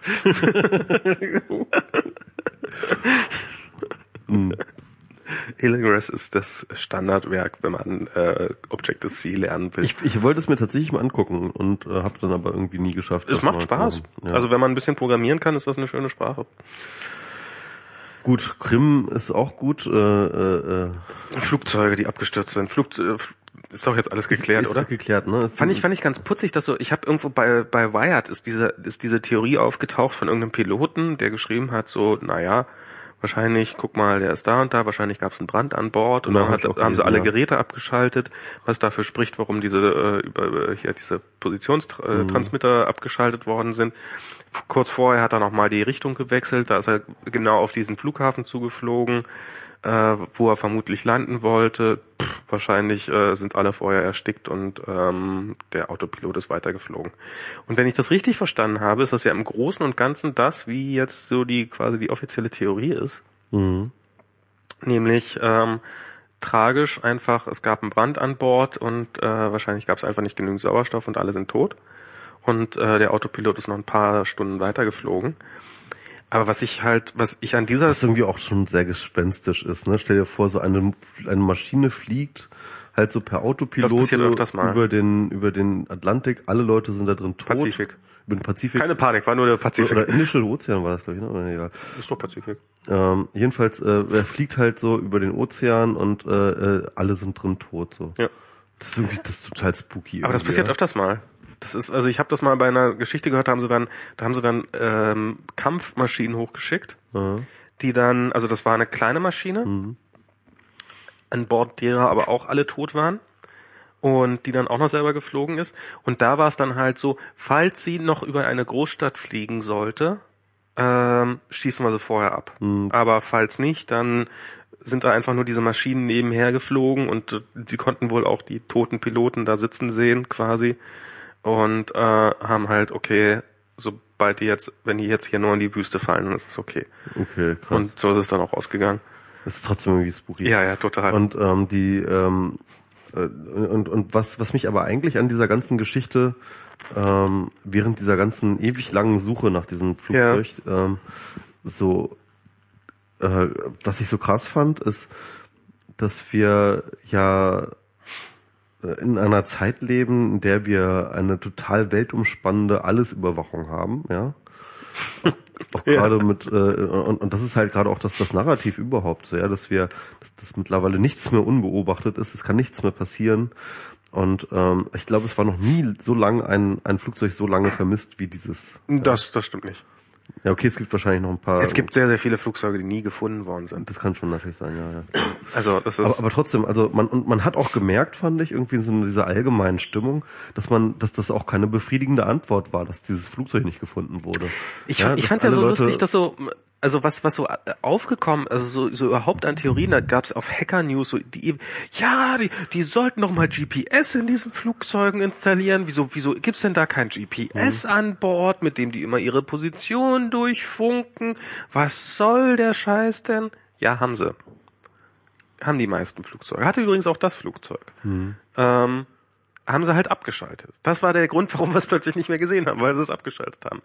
So, warum kann man denn das überhaupt abschalten? Was soll das denn? Wieso kann man denn sowas abschalten? Das wird doch gebraucht. Ja, weil es kaputt gehen kann. Kann sein, dass es in Flammen steht. Dann möchtest du gerne in der Lage sein, den Strom abzuschalten, damit die Flammen eventuell ausgehen. Und, und das, das, das ist, Du hast aber diese Besserwisser-Nerds, die dann halt überall, ne? Ja. ja, aber nicht nur das, sondern es gab halt auch, das, das ich habe hier, se- ich bin ja großer Daily Show Freund und der hat dann halt so, der hat das wirklich schön zusammengefasst. Das war so, ähm, so ja, da ist ein Flugzeug abgestürzt, tragische Sache. Wie hat denn CNN darüber berichtet? Und dann so CNN siehst du so wie wie irgendwie so Nachrichtensprecher dastehen so, ja, bla bla, die Malaysia 370 wird vermisst, ist wahrscheinlich abgestürzt, möglicherweise so. Und dann haben sie so den Ausschnitt gezeigt.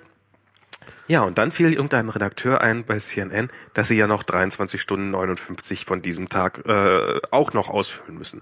Und dann hast du halt so dieses totale, wo es einfach explodiert, wo du wirklich mitkriegst, dass Moderatoren einfach nur Zeit schinden müssen, wo sie irgendwelche dämlichen Theorien entwickeln, wo, wo die Story ist eigentlich, ein Flugzeug ist abgestürzt, tragische Sache, furchtbar, vielleicht findet man es noch, wahrscheinlich nie oder vielleicht nie, wer weiß. So. Und, und dann kommt plötzlich so, ja, wir haben hier noch irgendjemand, könnten das dann auch UFOs gewesen sein? Ja, es könnten auch definitiv UFOs gewesen sein. Das sind UFOs, ja, ja, klar, keine Frage. UFOs man auch. So, und das ist einfach nur, du kriegst einfach, äh, also wo dann der, der Moderator auch mit, wo du dem deutlich anhörst, so, äh, ja, es ist, es ist total unwahrscheinlich, dass das, aber könnten es eventuell auch, sagen Sie, waren es eventuell UFOs? Und äh, nein, es waren keine UFOs.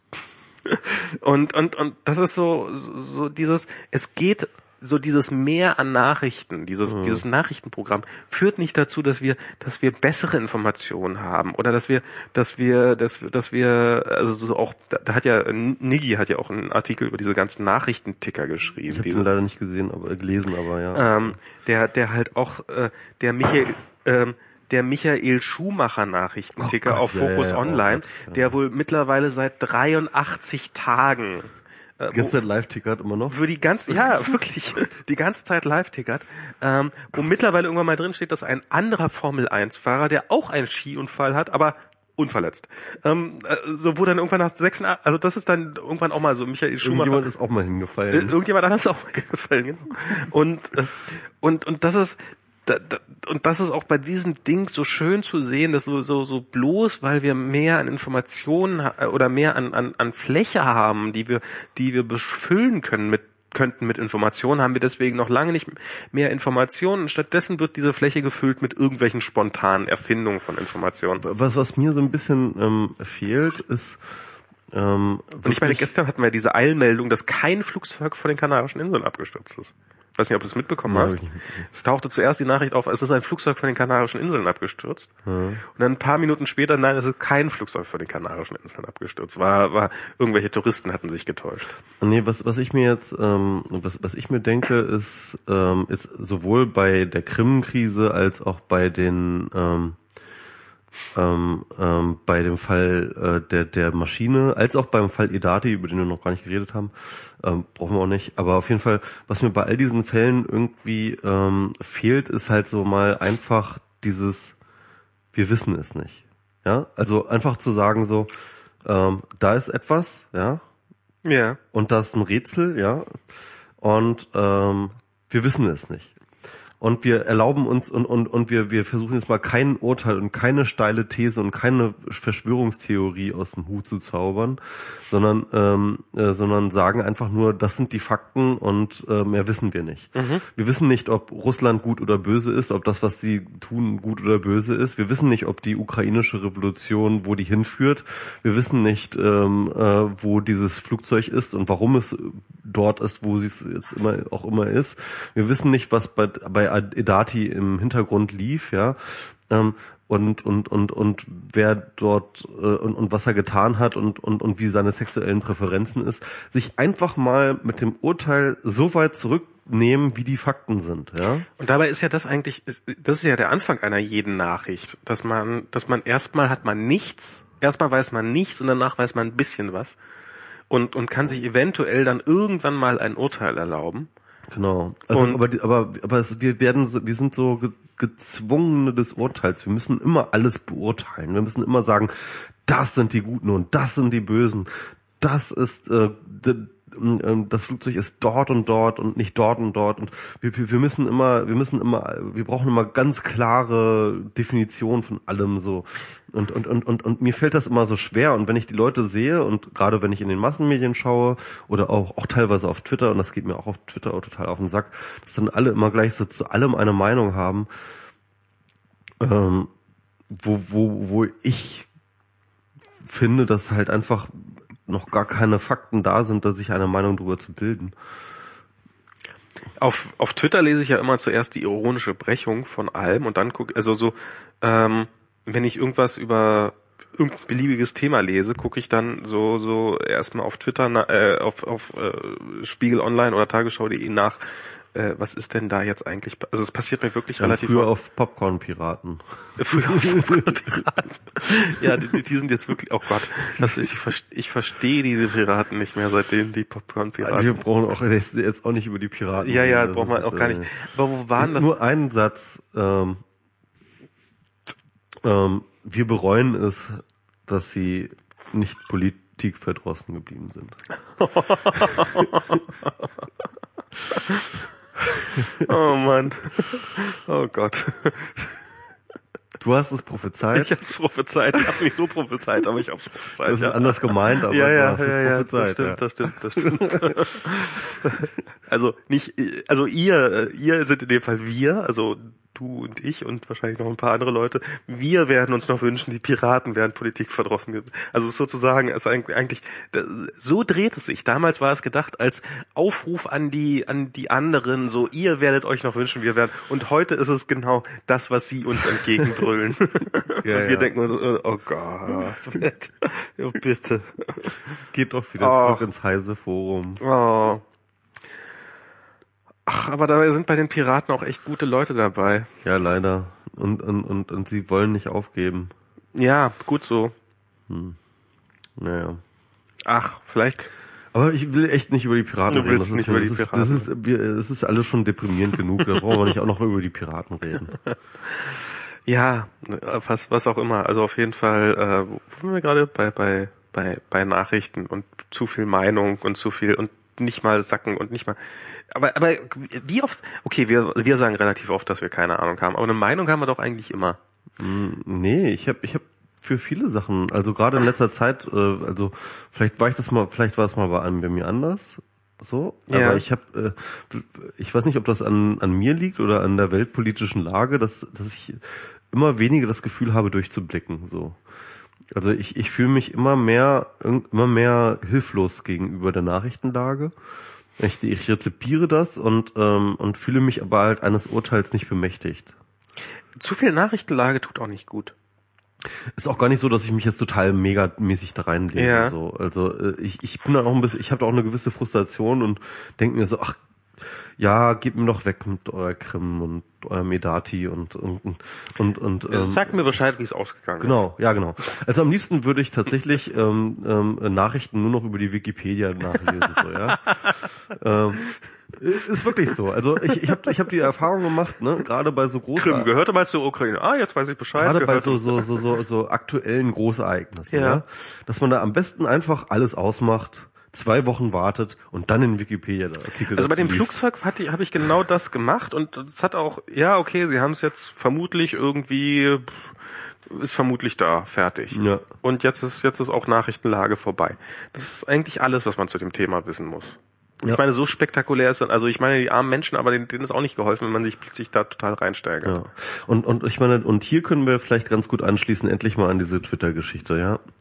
Twitter geht mir so auf den Sack. Es geht mir jetzt nur, auf den Sack, Ich, also es ist vielleicht auch gerade so ein bisschen mh, akut, weil ich heute, heute ging mir Twitter so megamäßig auf den Sack. Ich meine, was für Diskussionen heute wieder geführt wurden, ja. Also eine Diskussion über, über Sexarbeit, und dass das ja was ganz Schlimmes sei. Dann eine Diskussion über den Jugend- Jugendmedienstaatsvertrag, worüber wir Der, der noch- kommt wieder, ja, ja. der, der ist auch gerade wieder am Start, so wieder It's coming Zombie, der, back. Der, der Zombie, der wieder auferstanden Und zwar ist. ja. unverändert quasi, wenn ich das richtig verstanden habe. Ja, also nicht groß auf jeden Fall. Und ähm, ähm, dann, was, was war, was war da noch irgendwie? Also ganz viele Diskussionen, die einfach totale Banane sind und die wir schon hund, genau, das das allerabsurdeste, dieses Online-Journalismus versus Printjournalismus. Das ja. fand ich ja süß. Ja, also ich fand diese Aktion ja auch niedlich mit, dem, Aktion mit dem, mit dem toll. Hoodie fand ich auch lustig, aber die Diskussion, aber eigentlich, aber eigentlich war es ja auch ein ironisches Statement, ja, Ja. weil, weil diese Diskussion ist doch wirklich so absurd bescheuert. Ich, ich fand, also ich fand diese Und, und ganze vor allem so, so 2008. Aber das, das fand ich ja das Tolle daran. Ich fand, ich, also vielleicht ist es, also so, also die, diese ganze Hoodie-Nummer, fand ich, war, war Twit damals so, wie ich es kannte. Also so ein bisschen, äh, also äh, Kommentar zur Zeit, ähm, ironisch, also nicht über irgendjemand, also doch ein bisschen über jemanden lustig machen, aber jetzt auch nicht hä, hä, hä, hä, hä, mit dem Finger drauf zeigt, sondern guck mal, wir haben hier alle Hoodies an, fand ich eine tolle Aktion. Ähm, Soli Hoodie, ja, ja. Soli Hoodie, viele Leute, die es zusammen machen, also so die Masse wiederum zu zeigen, die echt beeindruckend ist. Das ist ja auch immer, das war ja auch immer so dieses, guck mal, wie viele andere da noch mitmachen bei Twitter. Und, und, und diese, diese ganze Hoodie-Nummer fand ich durchweg total toll. Das fand ich gut, aber dann, ähm, also aber die Diskussion, die dahinter steht, ist doch nun wirklich echt so banane, müßig und so alt und altbacken und und und absurd eigentlich. Das ja. ist, das, das ist, das finde das- ich, das- das, das- finde ich tatsächlich auch Und da sind wir jetzt halt, äh, also wir haben diese Hoodie-Nummer bei am Sonntag, ne, glaube ich. Und wir sind ja jetzt natürlich über diese diese Hoodie-Nummer selber hinweg und jetzt bleibt nur noch diese Diskussion übrig. Diese Banane ist einfach so. Aber, aber auch da finde ich tatsächlich so diese ganze, dass das hier, also und da ist Deutschland wirklich noch ein bisschen zurück, so hier so, oh, darf man Hoodies tragen, also dass das ja offensichtlich auch als was was Negatives galt. Und ähm, mein mein möglicherweise zukünftiger Arbeitgeber und einer der mächtigsten Menschen der Welt äh, ist dafür bekannt, dass er nur im Hoodie rundum rennt und und und ich glaube, da sind die Amerikaner wirklich entspannter dabei, das einfach zu, okay, ist mir scheißegal, was der für Klamotten anhat. Max, du musst da einfach mal einfach dir echt trollen und gehst da jeden Tag im Nagel, Nadelstreifen an. Fliege. ich sehe mit Fliege total scheiße aus, ansonsten hätte ich zum oder, oder, oder so ein Frack. Hello. Oder, äh, man macht dann schön den Europäer. genau. Den Deutschen. Den, Deutschen. Deutschen. Den Deutschen. Den Deutschen. ähm, Ich glaube, da brauche ich nicht mal zu, so zu betonen, das kommt schon von alleine so rüber. Hallo Schatz, ich liebe dich. So und schon ist es. Ja, und, und, und aber das, das, das Ekelhafte ist dann natürlich, dass dann plötzlich ähm, du dann halt diese Hoodie-Aktion machst, ne? Und dann äh, machen alle mit und unter anderem auch Kai Diekmann. Und ähm, weil er, er ist ja jetzt auch so Hoodie-Typ, ja. Ja. Das ist ja, das ist ja diese diese krasse Wandlung, die er gemacht hat, irgendwie ähm, in seinen zehn Monaten Silicon Valley.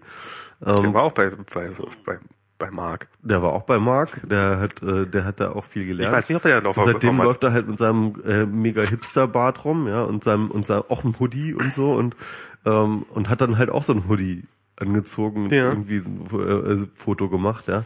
Dabei ist er ja Printjournalist, der Sack, Die Sau. die Sau.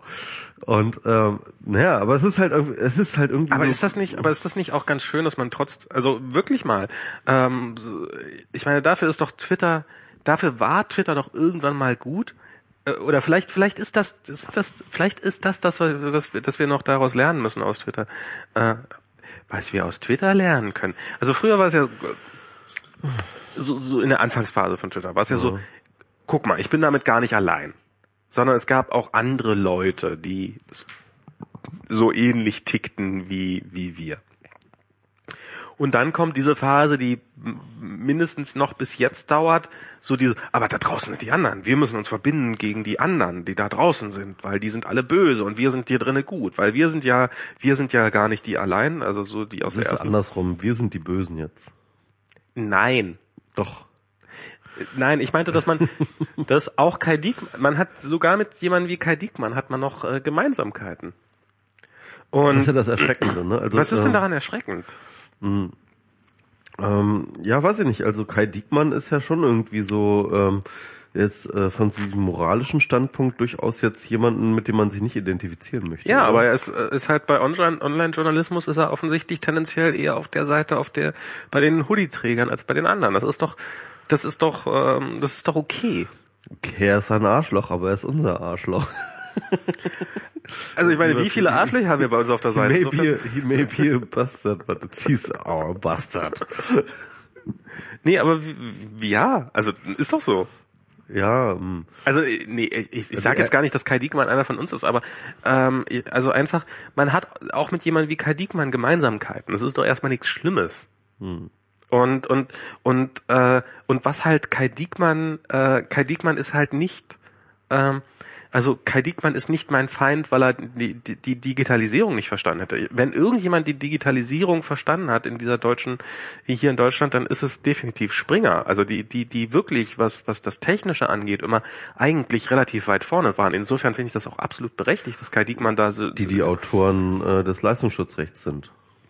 Die sich das äh, ja, aber die die halt sozusagen, wenn also wie diese damals per MMS äh, Bildleserreporter Telefonnummer und sowas als alle anderen mh, Telefone und und und äh, da haben die da haben die das gemacht und und die auch äh, Die waren immer vorne dabei, das, das, da bin Total. aber völlig dabei bei dir. Also die sind, äh, die sind äh, definitiv innovativ. das ist nicht der Grund, was, weswegen ich Kai Diekmann nicht mag, sondern ich mag ihn wegen seiner politischen Einstellung nicht. Aber ähm, offensichtlich, wenn es darum geht, mal den Printleuten eins auszu äh, oder mal so so nett an die Seite zu knuffen und zu sagen, naja, nehmt euch mal nicht ganz so ernst, dann ist Kai Diekmann vielleicht doch mal ausnahmsweise auf der richtigen Seite. Ist doch okay.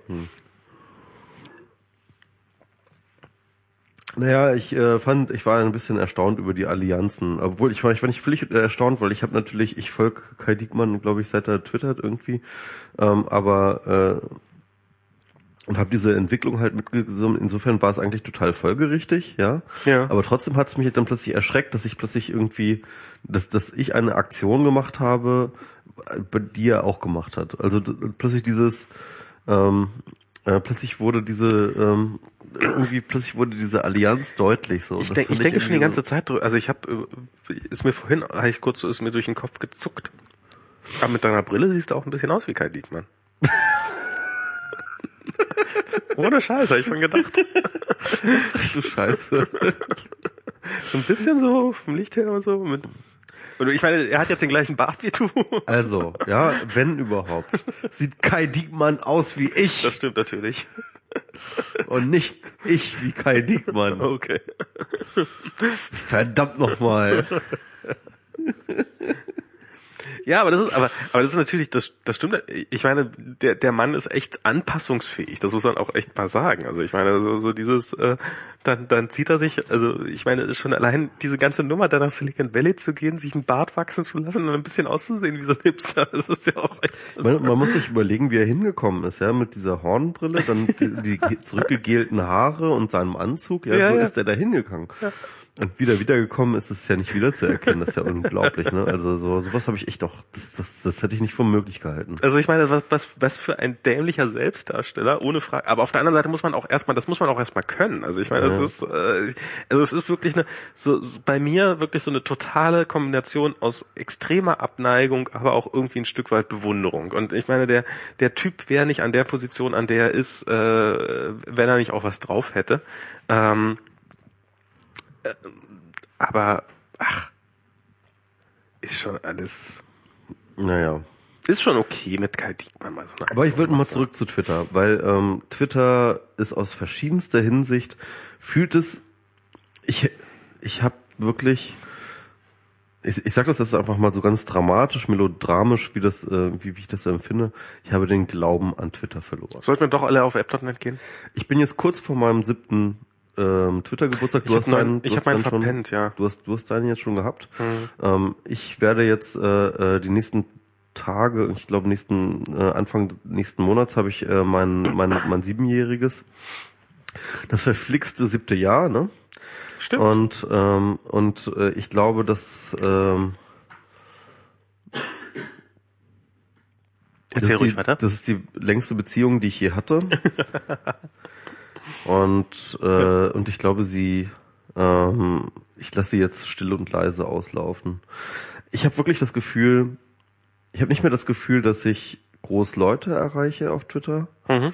Ich habe das Gefühl, dass äh, dort viel Karteileichen ist. Ich habe das Gefühl, dass die Reichweite da nicht mehr wirklich, dass, dass die sinkt, also ganz massiv. Ähm, und sich niemand mehr so richtig dafür interessiert. So, ich glaube, die Leute wandern ab. Irgendwie, so sei es, dass sie irgendwie was anderes machen, irgendwie gar nicht mehr so groß im, im Internet rumhängen. Viele sind auf Facebook oder konzentrieren sich jetzt immer mehr auf Facebook. Das habe ich das Gefühl. Okay. Also das ist wirklich Face so. was? Ja, nee, okay. Nee, das ist ganz abgefahren. Ne? Also äh, und und und was ich auch beobachte, ist, dass halt Leute dort ähm, die Facebook wirklich ernsthaft benutzen, im Gegensatz zu mir. Ich leite da ja immer nur meine Tweets rein und und lasse das so ein bisschen nebenher laufen. Aber Leute, die halt dort auf Facebook äh, aktiv sind und dann auch irgendwie auch ähm, konkret aktiv sind, dass die extrem viel Interaktion haben. Ähm, verglichen mit Twitter und das halt, obwohl sie weniger Leute haben, die dort äh, folgen, als, äh, als als zum Beispiel ich auf Twi- Twitter, ja, aber rein nominal. Also das ist das, also die die diese Followerzahlen, die sind also äh, Die vielleicht, sind vielleicht ist das, egal geworden, oder? Ich, ich, ich, ich sehe also vielleicht ist das vielleicht ist das ja bei dir nicht ganz so. Also ich, ich habe ja so so diesen diesen Twitter Trübsal, den habe ich ja schon ein bisschen früher geblasen. Äh, einfach, ich habe ja irgendwie, ich ich glaube, ich hänge immer noch bei 10.700 irgendwas Followern. Ich glaube, das habe ich schon vor einem Jahr erzählt, dass ich bei 10.700 Followern hänge. Und ähm, bei mir ist irgendwie so eine Decke erreicht, die, äh, das ist halt die Followerzahl, die habe ich und mehr werden es auch nicht mehr. Ist zumindest, ist, ist jetzt auch nicht schlimm, also ist jetzt auch nicht, ähm, Darum geht's ja auch gar nicht, sondern Nee, es nee. geht tatsächlich um die Leute, die wirklich das äh, auch Genau, lesen, aber bei so, dir ist ja? es halt immer noch weiter gewachsen sozusagen und bei mir ist sozusagen dieses Gefühl, das werden aber nominal von den Followern, das sind so und so viele Karteileichen einfach, das werden tatsächlich weniger und das sind vielleicht nur noch 2000 Leute oder vielleicht sogar nur noch 500 Leute oder weiß der Teufel was. Ähm, dieses, äh, dieses Gefühl stellt sich bei mir schon ein bisschen länger, glaube ich, an als bei dir. Bei dir sind es halt immer noch mehr geworden und dadurch hast du es vielleicht nicht so gemerkt, dass, es- dass, dass die Zahl eigentlich äh, tatsächlich nicht, gesch äh, gesch äh, vielleicht ist sie auch nicht geschrumpft, sondern tatsächlich einfach nur nicht gestiegen sozusagen. Ja, ja, genau. Ich hatte das sowieso schon sehr lange, dass so eine Stagnation ist und mittlerweile habe ich das Gefühl, dass so ein Rückschritt ist. Und jetzt habe ich auch ein paar Statistiken gesehen. Also bei beim Netzökonom war irgendwie ein Bericht darüber, dass die deutsche Twitter-Nutzung ähm, massiv zurückgeht. Okay. Also an aktiven Twitterern, ähm, also aktiven deutschsprachigen Twitterern. Ähm, und äh, ich habe das Gefühl auch, dass die, äh, das wurde auch mehr, mehrfach für, äh, erzählt, dass die Reichweiten extrem runtergegangen sind. Ich merke an meinen Artikeln, die ich so schreibe, ne, wo die Links herkommen, ähm, dass äh, Facebook mittlerweile ganz oft Twitter überflügelt, obwohl Okay. ich bei wirklich bei Facebook wirklich nicht groß aktiv bin. Ähm, wenn ich mir beispielsweise so Leute angucke wie Leander Wattig, der macht ähm, äh, viel so im Sachen Buch äh, äh, Internet Schnittstelle, ja, also er ist halt so ein auch so ein ähm, Berater für Social Media Kram und so weiter und so fort, aber vor allem für Buchprojekte, Buchbranche, er ist da ziemlich umtriebig in der Buchbranche. Ich habe jetzt halt äh, dadurch, dass ich jetzt irgendwie jetzt selber äh, irgendwie Teil der Buchbranche gerade werde, halt ein bisschen mehr mit ihm zu tun. Netter Typ, aber er macht halt fast alles, äh, er macht halt sehr, sehr intensiv, arbeitet er mit Facebook und ich sehe halt, wie da seine ähm, seine Interaktion ist, wie er da irgendwie 0, nix für irgendeinen Kram irgendwie 100 Likes bekommt und irgendwie äh, Kommentar-Threads bis zum An abwinken. Also an Interaktion ähm, Und das, obwohl er dort extrem viel weniger, ähm, ja, keine Ahnung, Connections hat als jetzt ich bei Twitter oder so etwas. Ja, also das heißt, obwohl er dort weniger ähm, nominal Leute hat, die er erreicht, ähm, hat er dort einen äh, größeren Bass eigentlich. Mhm. Und, ähm, und, und, und, und ich denke mir mittlerweile, ja, ich glaube, das ist halt einfach der Punkt. Ich glaube, Twitter hat es irgendwie in Deutschland nicht geschafft und der Peak ist vorbei. Der Peak war irgendwie 2011, 2012.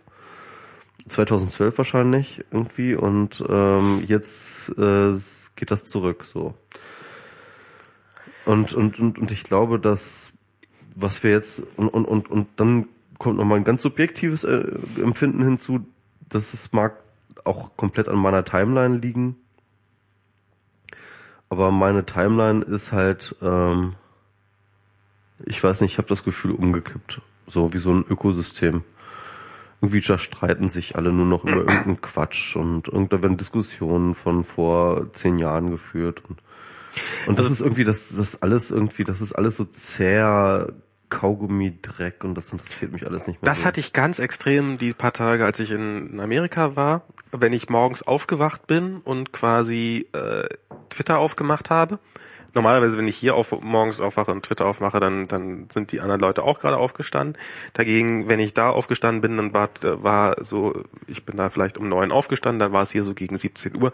Hier quasi so gerade so äh, mhm. Stimmungs so so ein bisschen so äh, abends Kampfstimmung auch äh, was weiß ich was so irgendeine steile These von Plom und meinetwegen auch von dir und sowas und wo ich wirklich so sehr, so dieses oh Gott Twitter auf Twitter zu ähm, ansonsten habe ich glaube ich mir das schon so ein bisschen ähm, so so die ganz schlimmen Kampf Kampfgeister da rausge äh, entfollowed weil weil es mir auch einfach zu viel wird ähm, also ich lese Twitter gerade mal wieder relativ gerne, aber durchaus nicht irgendwie, also also für mich ist, ist eine Menge an Twitter schon verloren gegangen. Das war also aber auch teilweise auch gut, dass es verloren gegangen ist. Also ich, ich weiß, ähm, ich weiß nicht, hast du dass du bei jedem Pfaff eine, eine, äh, eine Push-Notification kriegst? Hast du nicht mehr? Hattest du früher aber mal. Mhm. Ähm, oder bei jedem Retweet. Das hatte ich auch, das habe ich schon seit ein paar Jahren nicht mehr. Also so, dass ich auch dieses Twitter sozusagen als dauerhafter Pulsschlag. Wenn mein Telefon mal für länger als eine Minute nicht vibriert, dann dann gibt's irgendwo ein Problem so quasi.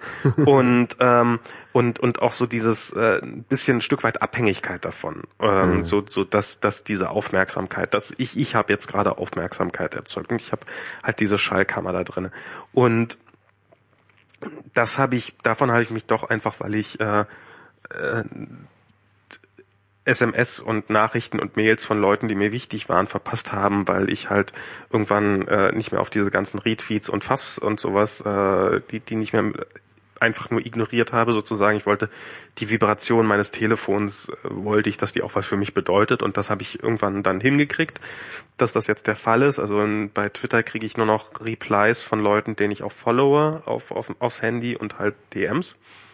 Und ähm, in, in dem Moment hat Twitter für mich natürlich an Bedeutung massiv verloren, wo ich, was ich aber für mich persönlich eher als Gewinn wahrnehme, weil, weil es mich auf die wichtigen Dinge in meinem Leben konzentriert, nämlich auf mein direktes Umfeld, was mir dann doch wichtiger ist als äh, die Aufmerksamkeit von 10.000 Geister-Followern. Ähm, die Nichtaufmerksamkeit. Oder die Nichtaufmerksamkeit von 10.000, ja. Ähm, und, und ich bin sehr, sehr froh, dass ich ähm, nicht in der Situation bin, davon abhängig zu sein. Also ich meine, es gibt sehr viele Leute, mhm. die haben darauf irgendwie eine Geschäft äh, oder leben davon, von dieser Aufmerksamkeit, die sie da kriegen. Also du ja ein Stück weit auch. Und Eben, genau, das, das, ist, das ist halt auch der Punkt, unter dem ich das jetzt ähm, irgendwie fast mich gezwungen sehe, das zu betrachten, aus so einer ganz pragmatischen ähm, ähm, Perspektive, wo erreiche ich mein Publikum. Ne? Ja. Und ähm, das ist halt auch etwas, wo ich halt einfach nicht mehr das Gefühl habe, dass es Twitter ist so. Und ich überlege jetzt gerade halt, ob ich nicht so von meiner äh, von meiner stiefmütterlichen Facebook-Nutzung jetzt mal in eine richtige ähm, in eine richtige Facebook-Nutzung umsteigen sollte. Du, ich als Facebook-Mitarbeiter kann ich da nur sagen. Ja, äh, ja, keine Facebook. Ahnung. Und und äh, der, der Witz ist ja, äh, wie gesagt, sieben Jahre Twitter und seit mindestens zwei oder drei Jahren denke ich mir schon, okay, das mit Twitter irgendwie ist jetzt auch langsam gut und das müsste jetzt mal das neue heiße Ding kommen. Das kommt Ja. einfach nicht. Und es kommt einfach nicht. Und jetzt bin ich an dem Oder Punkt, wo ich sogar sage, wie Facebook ist heißer als Twitter. so, sorry. Ah, Ich meine, okay, Facebook hat auch viel getan, ja, muss man auch dazu sagen. Sie haben, ähm, äh, äh, äh, also man muss halt sagen, früher war es halt so, Twitter war das, wo die wo ich die coolen Leute kennengelernt habe Ja. und Facebook war halt das, wo meine ehemaligen Schulkameraden rumhingen. So und ähm, und und so war die Aufteilung, ja und äh, dementsprechend war die Sexiness natürlich auch verteilt, ja. Aber mittlerweile ist das halt auch gar nicht mehr so. Also mittlerweile sind dann halt auch irgendwie fast alle Leute, die ich dann irgendwie neu kennenlerne, tue ich dann irgendwie, habe ich dann auf jeden Fall bei Facebook so. Und ähm, ich filtere meine Timeline irgendwie und da kommen auch mittlerweile, habe ich dort, habe ich dort eigentlich ein ganz gutes Newsprogramm, also so auch als Konsument. Also ich bin nach wie vor, was, was meine, was Facebook angeht, bin ich, also ich gucke viel, viel öfter an Twitter als an Facebook. Ich gucke hin und wieder mal nach. Ähm, aber ich finde, bei Twitter habe ich das Gefühl, dass sie nicht wissen, wo die wichtigen Punkte liegen. Also ich finde, wie sie die Ms, also das, Die haben so versaubeutelt. also dass man alter keine Schwede. Links in DMs mehr packen kann, ist keine einfach, ist vernünftigen. einfach kaputt, der Scheiß. Das ist, das ist, das ist wirklich furchtbar. Stattdessen haben sie irgendwann diese dämlichen Fotos in DMs eingeführt, damit sie das vor Instagram haben. Jetzt halt dieses äh, Leute in Fotos taggen. Ähm, das, das haben wir ja vorhin schon kurz gehabt, dieses, dass man irgendwie, dass sie jetzt überlegen oder laut überlegt haben, Hashtags und äh, Ad-Replies irgendwie runterzutonen. Und, und wirklich, ich habe in meinem Ehering steht mein Twitter-Name mit einem Ad-Zeichen davor und der Twitter-Name meiner Frau mit einem Ad-Zeichen davor. Und das ist, und das ist, äh, Ey, das solltest du übrigens, äh, du solltest über diese Rehringe bitte äh, in dem Techniktagebuch von Katrin Passig einen Artikel drüber schreiben. ah stimmt, das wäre tatsächlich ein Das wäre echt ganz witzig. Auch, auch mit der Überlegung, wie deine Enkelkinder darauf reagieren, wenn du irgendwie ihnen von Twitter erzählst. So. Das, das, das stimmt total. Und das ist, und das ist, und, und Twitter, also diese, dieses Ad-Zeichen in Namen und, und dieses Twitter und dieses Beziehung aufbauen und sowas, das hat, das hat mir, das ist mir wirklich wichtig und das ist, da steckt wirklich eine große Liebe drin. Und ich habe ja mit, mit Tim äh, bei Mobile Max damals immer noch diesen Streit gehabt und Twitter, äh, und, und Tim war damals gerade in so einer, in so einer Herzbruchphase, hatte ich so das Gefühl, wo ihm das Herz gebrochen worden ist und wo er deswegen sauer auf Twitter war. Und ich kann das auch, und ich, ich, ich bin da vielleicht desillusionierter oder sowas, aber es ist, Twitter war für mich mal pure Liebe. Also es gab wirklich wenige Dienste, die ich so geliebt habe, und das meine ich wirklich innig, äh, wie Twitter. Oder es gibt keinen anderen Dienst. Und ich habe das Gefühl, dass, Ja.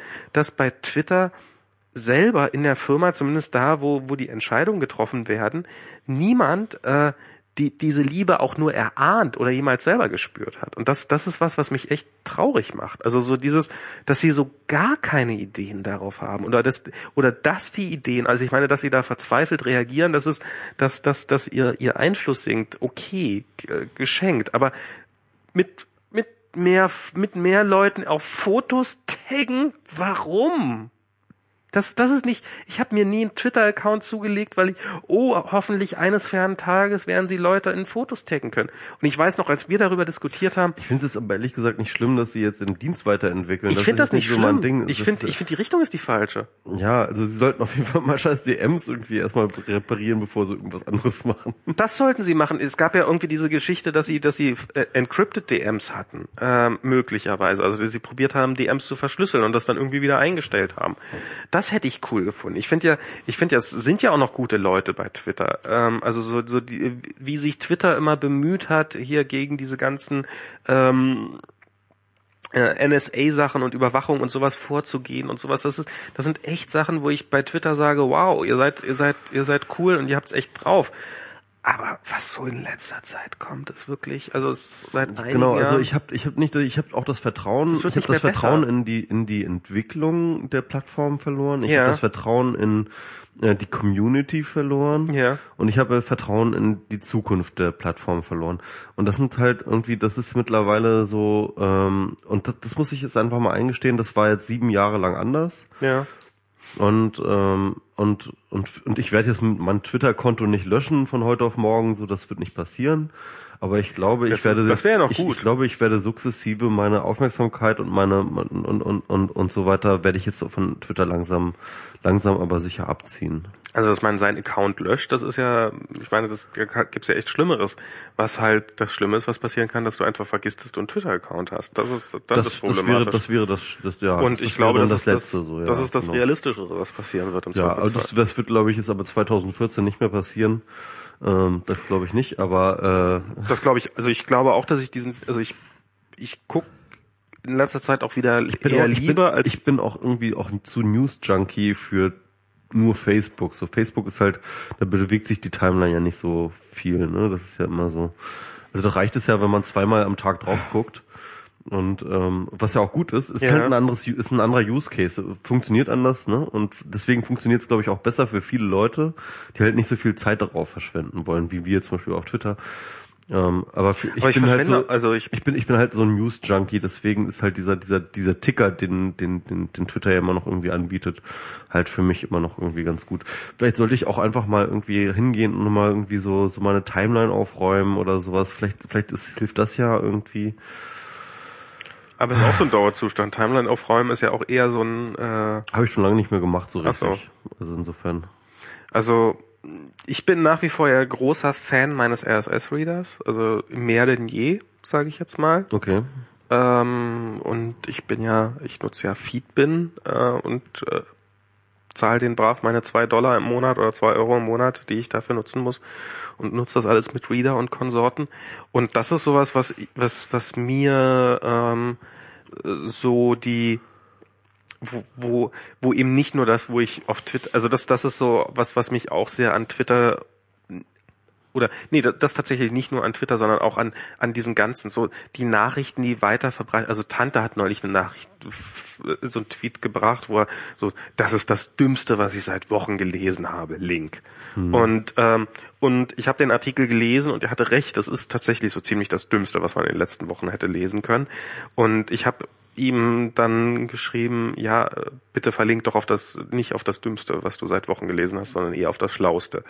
Und und das ist halt sowas, was, also auch diese Flug, so diese Flugzeugnummer, dieses 24-Stunden-Programm, dieses, dieses News-Junkie sein, dass das eben sich über diese sozialen Medien doch eher nicht unbedingt die, die gut durchdachte Meinung verbreitet, sondern die, die, die möglichst einprägsame und aufregende und hm, hm, hm, Meinung. Und, und da finde ich meinen RSS-Reader dann doch wesentlich spannender, wo ich halt so, so, ich meine, die sind jetzt definitiv nicht, die Quellen, die ich da drin habe, nicht über jeden Zweifel erhaben. Aber es ist halt nicht immer so dieses, oh, Squirrel, ähm, ähm, Ding, sondern es sind auch Sachen, die im Zweifelsfall schon mal ein bisschen abgehangen sind und sowas. Und das, das ist was, was mich sehr an Facebook und Twitter gerade nervt. Was der nächste heiße Scheiß ist, wissen wir ja auch, ne? Das ist ja Keybase.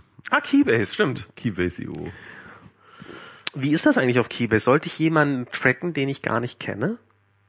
Ich tracke nur Leute, die ich kenne.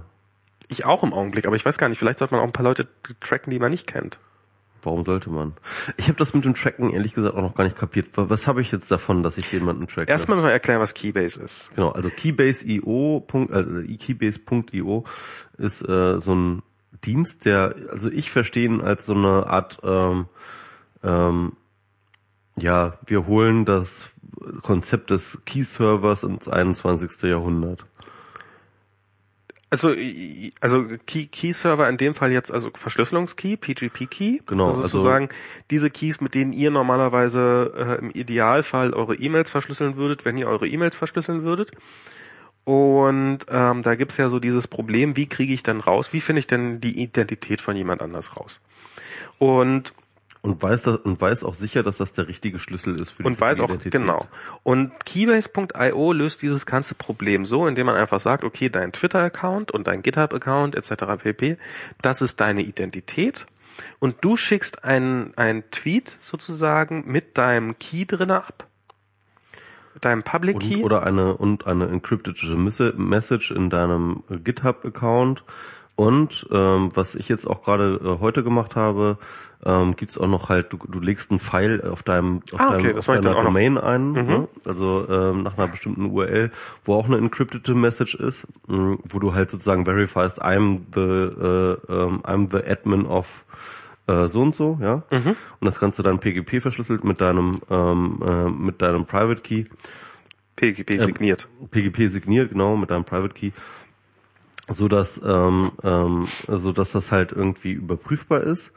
Und äh, ja, jedenfalls äh, kann man so halt äh, verschiedene Accounts und verschiedene Webseiten und so weiter und so fort, das wird auch, glaube ich, noch erweitert äh, mit verschiedenen anderen Diensten, ähm, kann man dann halt sozusagen dort proven. Und äh, dann hat man zumindest halt irgendwie so eine klare, nachweisbare Zuordnung von ähm, Accounts und eben diesem ähm, öffentlichen PGP-Key. Und ich finde, das tatsächlich macht äh, in unseren heutigen Zeiten sehr, sehr viel Sinn, weil man ähm, ja auch gerade beispielsweise Leute übers Internet kennenlernt. Ähm, also, äh, also so eins der, der, der, ähm, ähm, der Konzepte, solche, diese, dieses Identitätsproblem zu lösen, ist ja die klassische ähm, Krypto-Party, ja. Also man trifft sich und trinkt zusammen Bier und dann stellt man sich vor, ich bin der Michael Seemann, ähm, willst du kurz mal, mal auf meinen äh, Möchtest du mal meine Identität prüfen? Genau, willst du mal meinen Perso mal sehen so? Und hier ist übrigens mein Public Key so. Genau. Ja? Und ähm, das ist äh, eigentlich eine ganz schöne Sache so. Und äh, wenn man irgendwie irgendwelche Leute, die man irgendwo in irgendeinem äh, schummrigen Hacker-Club irgendwie kennenlernt, irgendwie unbedingt mit denen äh, sofort verschlüsselte E-Mails schicken will, ist es wahrscheinlich auch toll. Aber eigentlich lernt man halt die Leute auf äh, im Internet kennen, die Arbeit, äh, die die leben dann meistens aber oft auch gar nicht in der eigenen Stadt, in der man selber wohnt. Und trotzdem will man mit ihnen verschlüsselt kommunizieren können. Und äh, ehrlich gesagt, wenn ich den auf einem Kongress beispielsweise begegne, ja, also ich üb- überlege jetzt beispielsweise, Ohoi Poloi war jetzt irgendwie auch auf dem Kongress, ich habe ihn nicht kennengelernt, aber hätte er sich hingestellt und äh, hätte gesagt so, hi, ich bin übrigens Ahoi Poloi, hätte ich Und das gesagt, ist mein Public Key. hätte ich, und das ist mein Public Key, hätte ich sagen können, ja, das kann jetzt jeder sagen, so, ja, Genau. ich meine, ähm, ich, inwiefern ist halt ein Gesicht, ja, das vor mir steht, äh, wirklich noch ein ein ähm, ein valider ähm, ein, ein, ein valider Identitätsvergleich, äh, äh, gerade wo Leute irgendwie Nicht nur ein valider, sondern ein besserer oder ein besserer, Identitätsprovider als ein wo, wo Twitter-Account. viele ja auch tatsächlich äh, einfach so aus, äh, einfach nur aus äh, und unter Pseudonymen beispielsweise Genau. unterwegs sind in, in einer Welt. Und deswegen äh, finde ich das erstmal eine ganz gute Sache. Also bei, bei Keybase.io macht halt äh, Dienste wie Twitter und GitHub zu deinem Identitätsprovider, indem du halt einmal deinen Public Key twitterst ähm, und dann vermerkt Keybase.io das und sagt, okay, das war dein Also Public Public Key Key, können sie nicht twittern, weil der ist länger als 140 Zeichen, aber aber es ist dann ein Hash auf den Public Key oder ich ich weiß glaube, nicht das was. ist der Hash oder sowas. Genau. Und ähm, und das ist ähm, ist länger als 140 Zeichen, krass. Okay, ähm, auf ist so ein Block. Das, ja, je nachdem. Ähm, und, und, aber was auf jeden Fall das Schöne daran ist, dass man halt so eine Identität doch relativ lange rückwirkend überprüfen kann. Nämlich, man kann zum Beispiel bei so einem, bei so einem Tweet kann man nämlich, also, ist ja, also, dass, dass jemand anders kommt und meinen Twitter-Account übernimmt und dann halt einen neuen Key da reinpackt, ist relativ wahrscheinlich. Also, das ist, oder es ist jetzt nicht so unwahrscheinlich und dann anfängt quasi in meinem Namen. Aber dass diese Person dann vielleicht darauf stoßen könnte, und und feststellt, Moment mal, dieser Tweet ist erst acht Minuten alt, äh, möglich, also in dem mein Public Key drinne steht, äh, wo, zu dem Zeitpunkt, wo er mich angeschrieben hat, möglicherweise stimmt das ja gar nicht. Ähm, und Erstens und zweitens, ähm, ähm, dadurch, Und dafür dass ist dieses Tracking da? Und, und, und, und zweitens, dass du halt das auch mit mehreren Accounts, also nicht nur mit, mit dem einen Twitter, sondern halt, also um halt beispielsweise jetzt irgendwie äh, eine Identität zu fälschen, reicht es nicht, dass ich nur den Twitter-Account von jemandem hacke und da einen Tweet äh, absende, Ja. ja. sondern ich müsste halt dann auch den GitHub-Account äh, und in meinem Fall äh, müsste man auch noch meine beiden Webseiten hacken, ja, also aber nicht, nicht nicht nur das, sondern in dem Fall, du hast das ja schon alles gemacht und ich weiß jetzt, dass das dein Tweet war und ähm, und ich tracke dich ja jetzt quasi auf äh, Keybase. Und das führt dann dazu, dass wenn sich plötzlich dein Key da ändern würde, würde mein Client plötzlich sagen, Moment mal, ähm, da stimmt doch irgendwas nicht. Äh, beim MS Pro ist irgendwas schiefgelaufen. Ich müsste quasi erstmal wieder re-überprüfen, ob du denn tatsächlich die, diese. Ähm, ganz, ganz kurze Frage, weil ja. ich habe ja heute irgendwie Änderungen gemacht, dass ich halt irgendwie neue neue ähm, Sachen da geprüft habe, halt in meinen Webseiten es, und so. Ich glaube, es geht nur darum, dass du einen neuen Private Key hast. Da kriegst du, da kriegst du auch keine Notifications nee, oder sowas. Also das heißt, nur wenn ich nur wenn ich meine mein mein Public Key austausche.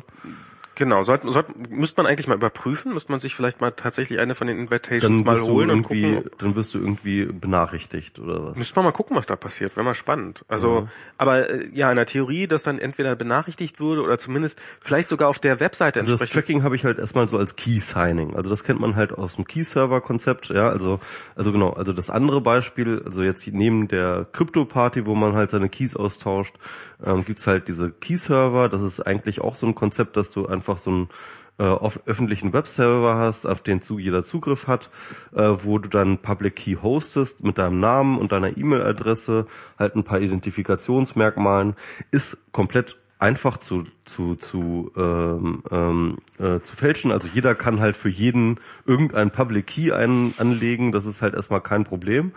Ähm, aber du hast dann halt irgendwie dieses Web of Trust, dass halt ähm, du dann halt Leute hast, die dann halt ähm, mit ihrem Key wiederum deinen Key signen können. Dass sie sagen genau. so, okay, ich habe schon mal mit Michael Seemann ähm, über diesen Public Key kommuniziert und bin mir sehr sicher, dass das ist und ich signe diesen Key jetzt. Und das ist dann auch so ein kryptografisches Verfahren, was dann irgendwie halt mit dem Public Key des anderen wird dann mein Public Key nochmal gesigned und dann hast du halt dann irgendwann halt irgendwie, das ist so, so ein bisschen wie Follower, ja, also du hast dann halt so, genau. so viele Leute, die dann deinen Key gesigned hat und dementsprechend sind die dann auch sozusagen trustworthy oder nicht, ja, und wenn du halt dann irgendwie als ähm, jemand, der dann nachguckt, irgendwie auf dem Public Key Server nach Michael Seemann, dann siehst du dann halt irgendwie, ja, das ist dieser Michael Seemann, da steht sein Public Key und der wurde von äh, elf Leuten gesigned und einen davon kenne ich vielleicht schon. Und das ist dann für dich so ein Vertrauensbeweis.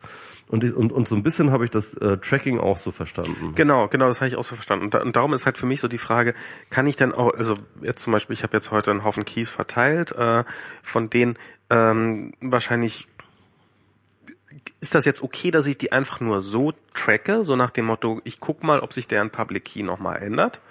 Äh, oder sollte ich da lieber sagen, nein, ich weiß nicht, wer die in Real Life sind, obwohl in Real Life scheint das ja eh nicht so viel miteinander zu tun zu mhm. haben. Ähm, also äh, ich sollte die lieber gar nicht tracken, weil das würde ein Vertrauen herstellen, eventuell für einen Bösewicht, äh, der, äh, den ich noch gar nicht kenne und und dadurch würde jemand anders Millionen verlieren oder äh, seine Großmutter umgebracht werden oder wie auch immer. Mhm.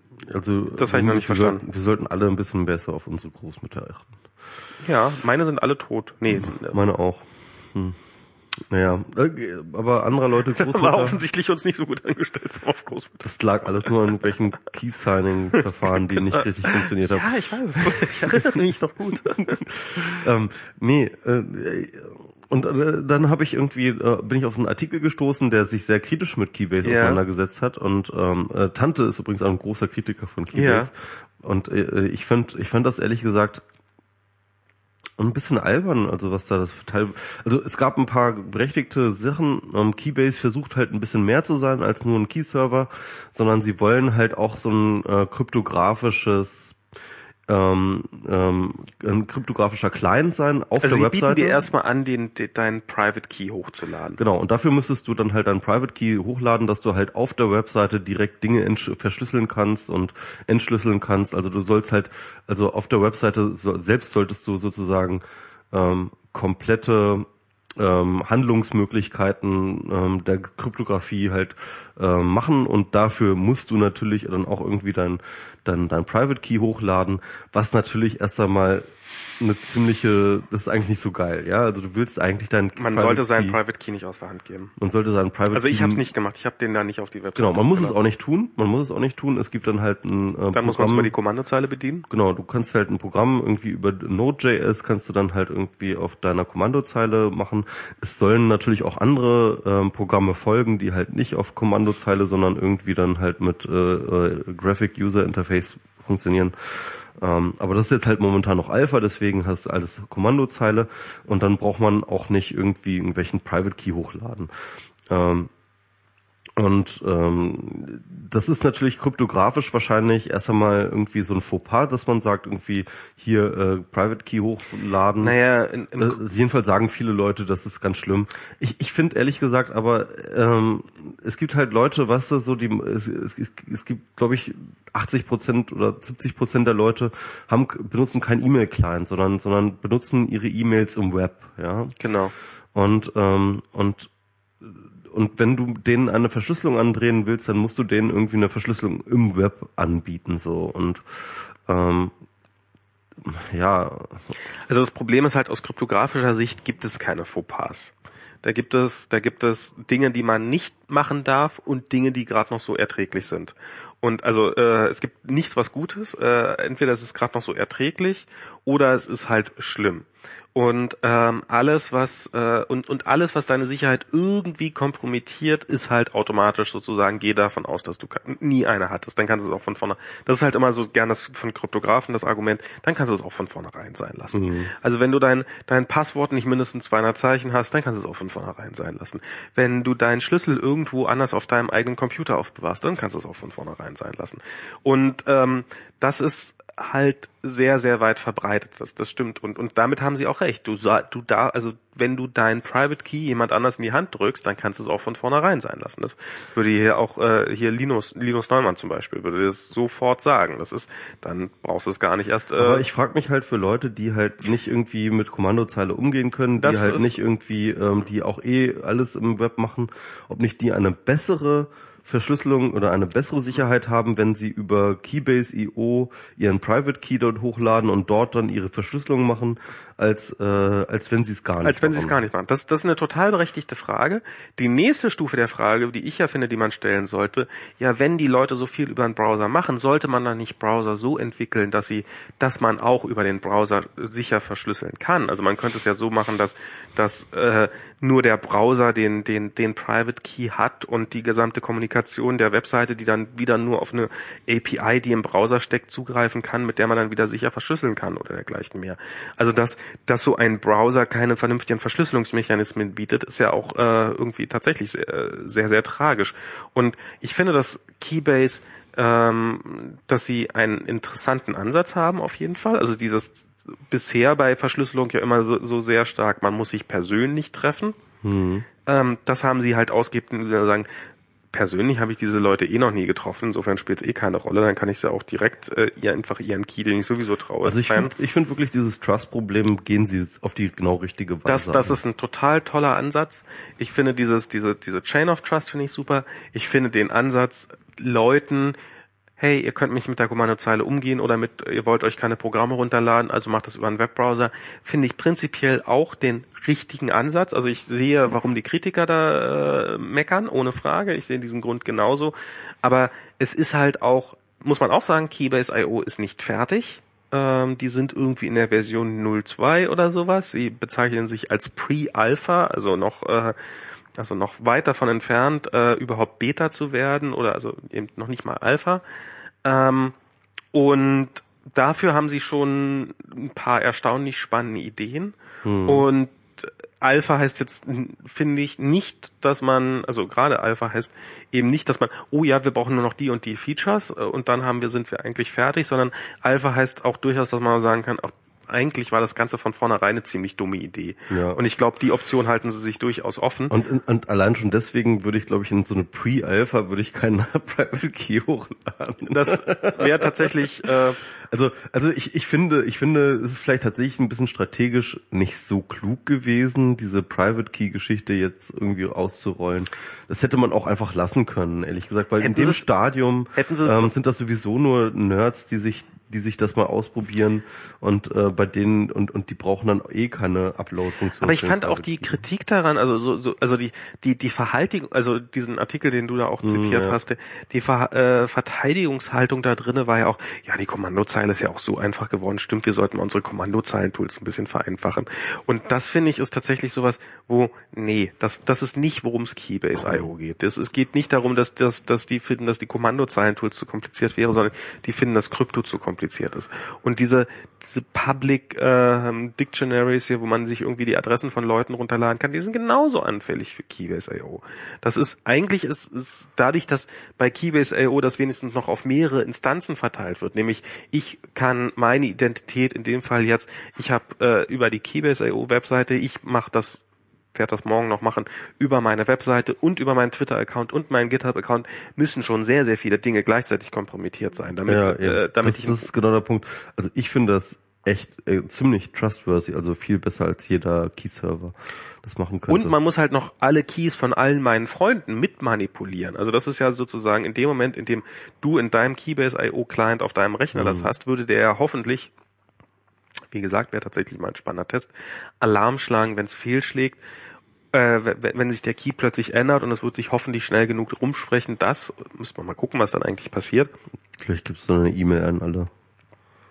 Vielleicht passiert auch gar nichts. Also kann auch, so, ich weiß es tatsächlich nicht, müsste man mal, müsste man wirklich mal überprüfen. Aber diese, diese potenzielle Möglichkeit, die sozialen Netzwerke, die wir haben, auch noch für als Chain of Trust zu nutzen, finde ich eine schöne Idee. Das sind die Identitäten, mit denen wir heutzutage leben. Das sind die Identitäten. Warum nicht die auch nutzen, um, um, um genau dieses Trust-Problem zu lösen? Ähm, das halte ich vom Ansatz her genau richtig. Ja. Und ähm, ja, also ich finde das irgendwie eine gute Sache und ähm, äh, ja, habe jetzt aber auch keine Invites mehr. Genau. Ich habe heute auch alle verschenkt. Müssen wir jetzt bloß noch Tools finden, mit denen man auch diese Verschlüsselung überhaupt nutzen kann. Genau. Ich habe ich hab ja so den ersten Use Case war dann ja irgendwie ähm, mit Leitmedium ähm, äh, über Twitter Mittag zu kommunizieren, Ah, okay. zum Mittag verabreden, indem ich einfach ein Paste bin mit äh, mit einer Keybase.io äh, PGP verschlüsselten Nachrichten an an, an Leitmedium gesendet habe. Und das ist ja das Geile auch an so Kommandozeile. Es gibt tatsächlich, äh, das habe ich mir jetzt auch installiert ähm, für ähm, äh, für äh, Kommandozeilen-Tools für äh, ähm, für Pastebin, ne? Ja. wo du dann einfach tatsächlich sozusagen in einem in einem Kommando dann sagen kannst, encrypte mir folgende Message äh, mit äh, Keybase Ah, okay. und schmeiß die in Pastebin herein und ähm, kopiere mir das in, in die Zwischenablage. Ne? Michi entdeckt den Nerd in sich. ja, auf jeden Fall. Aber Und, und dann könnte man noch irgendwie das dann gleich mit Twitter ähm, per Twitter API dann am besten dann irgendwie raushauen. Aber das würde auch zum Beispiel, das könnte auch, wenn Keybase eine API, und ich nehme mal an, daran arbeiten sie, eine API bieten würde, dann könntest, könnte man auch sowas machen, okay, ich guck mal, wer sind meine Twitter-Follower, dann kriege ich halt, sehe ich halt, okay, du bist, äh, ich followe dir oder, oder ich genau. kenne deinen Ja, Twitter-Namen und dann kann ich an deinen Twitter-Namen direkt mit einer entsprechenden App, die das, könnte ich eine verschlüsselte Nachricht direkt schicken. Ja. Und du könntest, und man bräuchte halt nicht wie bei Threema so dieses ganze Authentitätsgehackele vorher. Genau. Was ich fürs, äh, bei, bei Threema schon gut Und, gelöst und, ich, habe. und ich glaube, dafür wird es dann auch gut sein, wenn es dann halt eine geile API gibt und wenn es dann halt irgendwie coole Tools gibt, die dann halt irgendwie, ähm, ähm, da, da lässt sich echt viel, das ist Da sich, denkbar. da lässt sich, da lässt sich sehr, sehr viel drüber machen. Also das könnte wirklich eine tolle Sache werden. Ich bin, da, tot- ich bin da sehr begeistert von. Ähm, und das ist nur ein Rumpf einer Infrastruktur, die äh, hoffentlich entstehen wird und die dann auch im Zweifelsfall, wenn äh, ist das dann sozusagen die die die erste Implementierung eines Identity Providers und wenn Keybase.io das nicht hundertprozentig richtig macht, dann kann sich danach, das ist so ein bisschen wie Bitcoin. Bitcoin wird, ich glaube nicht, dass Bitcoin ein Erfolg wird, ähm, aber ich glaube, dass die Idee, die es gebracht hat, diese Kryptowährung, dass die durchaus ihren Charme hat. Ist ja klar, wer der Nachfolger wird, der jetzt wirklich schon, der, der, der das wirklich aufräumen wird. Das Ja. Facebook. Nee, Ach so, Dogecoin. Dogecoin. Ach so, nee, Facebook. Dogecoin. nee, Doge, Dogecoin ist dann sozusagen, also so Bitcoin war das Proof of Concept und Dogecoin wird das jetzt alles ähm, Die haben ein. NASCAR-Auto gekauft oder sowas, die Werbefläche. für 100.000 Dogecoins oder so. Das finde ich ja total geil. Also Do- Do- Dogecoin oder Dogecoin? Das ist ja immer so die. Ich Doge, glaube ich, Doge. Da gibt's ja, kann man ja leider nicht sprechen, den Witz, aber äh, er ist ja so äh, Doge, genau wie in GIF. Okay. Weil GIF ist doch die Ja, andere ja, Diskussion, ja, ob's ich GIF oder GIF genau, heißt. Na gut, ja. Äh, Ich glaube, wir sind durch mit unseren Themen, ja, oder? wenn wir schon bei Bitcoin ankommen, dann haben wir, sind wir mit dem Thema wirklich am Ende. Genau. Obwohl, ähm, hast du schon die äh, aktuelle ähm, ähm, Freakonomics-Folge über Bitcoin gehört? Äh, ja, fast fertig. Ich Ich habe das erste Mal seit langer Zeit wieder einen Podcast gehört. Ich habe ewig keine Podcasts mehr gehört. Mhm. Und ich fand, ich fand den ähm, so, so, also auf der einen Seite natürlich so ein totaler Grundlagen-Podcast, wo nochmal so die die ganz Basic-Sachen erklärt wurden. Auf der anderen Seite fand ich es aber auch ganz spannend. Äh, wo ich es gerade sage, hat mir Chris von Chris Sion wieder drei neue Invitations Ach. geschenkt. Also jetzt hier live, äh, wer möchte gerne ein Keybase Invite haben? Bitte im Chat die E-Mail-Adresse posten. Ich habe noch, ich habe noch keinen neuen Invite. Ich habe mittlerweile, das ist jetzt so, ich hatte, schon- ich habe schon fünf vergeben, sogar. Zim, zim, zim. Hallo Leute, wer jetzt gerade Glück haben möchte, drei neue Keybase, äh, habe ich jetzt. Jetzt schnell auf Twitter.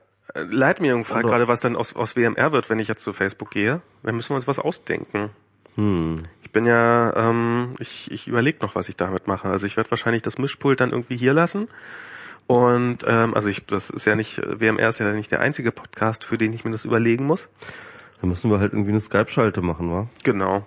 Haben wir, ich meine, ich war ja auch äh, drei Monate in New York und wir haben trotzdem auch mindestens drei Podcasts, mehr, mehr, glaube ich. Ne? Ja, das ging eigentlich relativ gut, glaube ich. Ja, klingt doch ganz okay. Und es gibt ja so von iRig gibt's ja diese, diese, diese hübschen kleinen Adapter, mit denen man ein Gerät einschließen kann. Und dann muss ich dann halt irgendwann immer so sonnabends morgens oder sowas irgendwie Podcast machen, während du hier Bier trinkst. Dann pff, muss ich halt mein Wochenende für draufgeben, indem ich dann morgens um 10 schon besaufe. Kriegen wir schon. Also das, also das sind tatsächlich so ein, plötzlich so ein Haufen Probleme, die plötzlich auftreten, aber ich glaube, das sind alles lösbare Probleme. So. Ähm, Hast du ein, gerade Invite, ein, ein Invite habe ich jetzt äh, rausgeschickt. Okay. Ähm, über einen der. Und ansonsten, ähm, ihr habt noch äh, zwei Freischüsse jetzt übrig und äh, wir beenden jetzt den Podcast und Beenden wir jetzt den Podcast, okay. Dann ähm, bis zum nächsten Mal. Also bis bis Facebook ist noch eine Menge Zeit. Insofern, ähm, das wird Bis dahin haben wir eine Oktober Lösung was. gefunden. Bis dahin haben wir eine Lösung gefunden. genau, wahrscheinlich, ähm, ja, Die, wahrscheinlich ist dann auch Beam schon erfunden. genau, bis dahin. Oder dritter Weltkrieg. Also ist, eins von beiden ist garantiert. Genau. Insofern, Hoffentlich macht das Internet dann noch. Tschüss. Mal gucken. Ciao.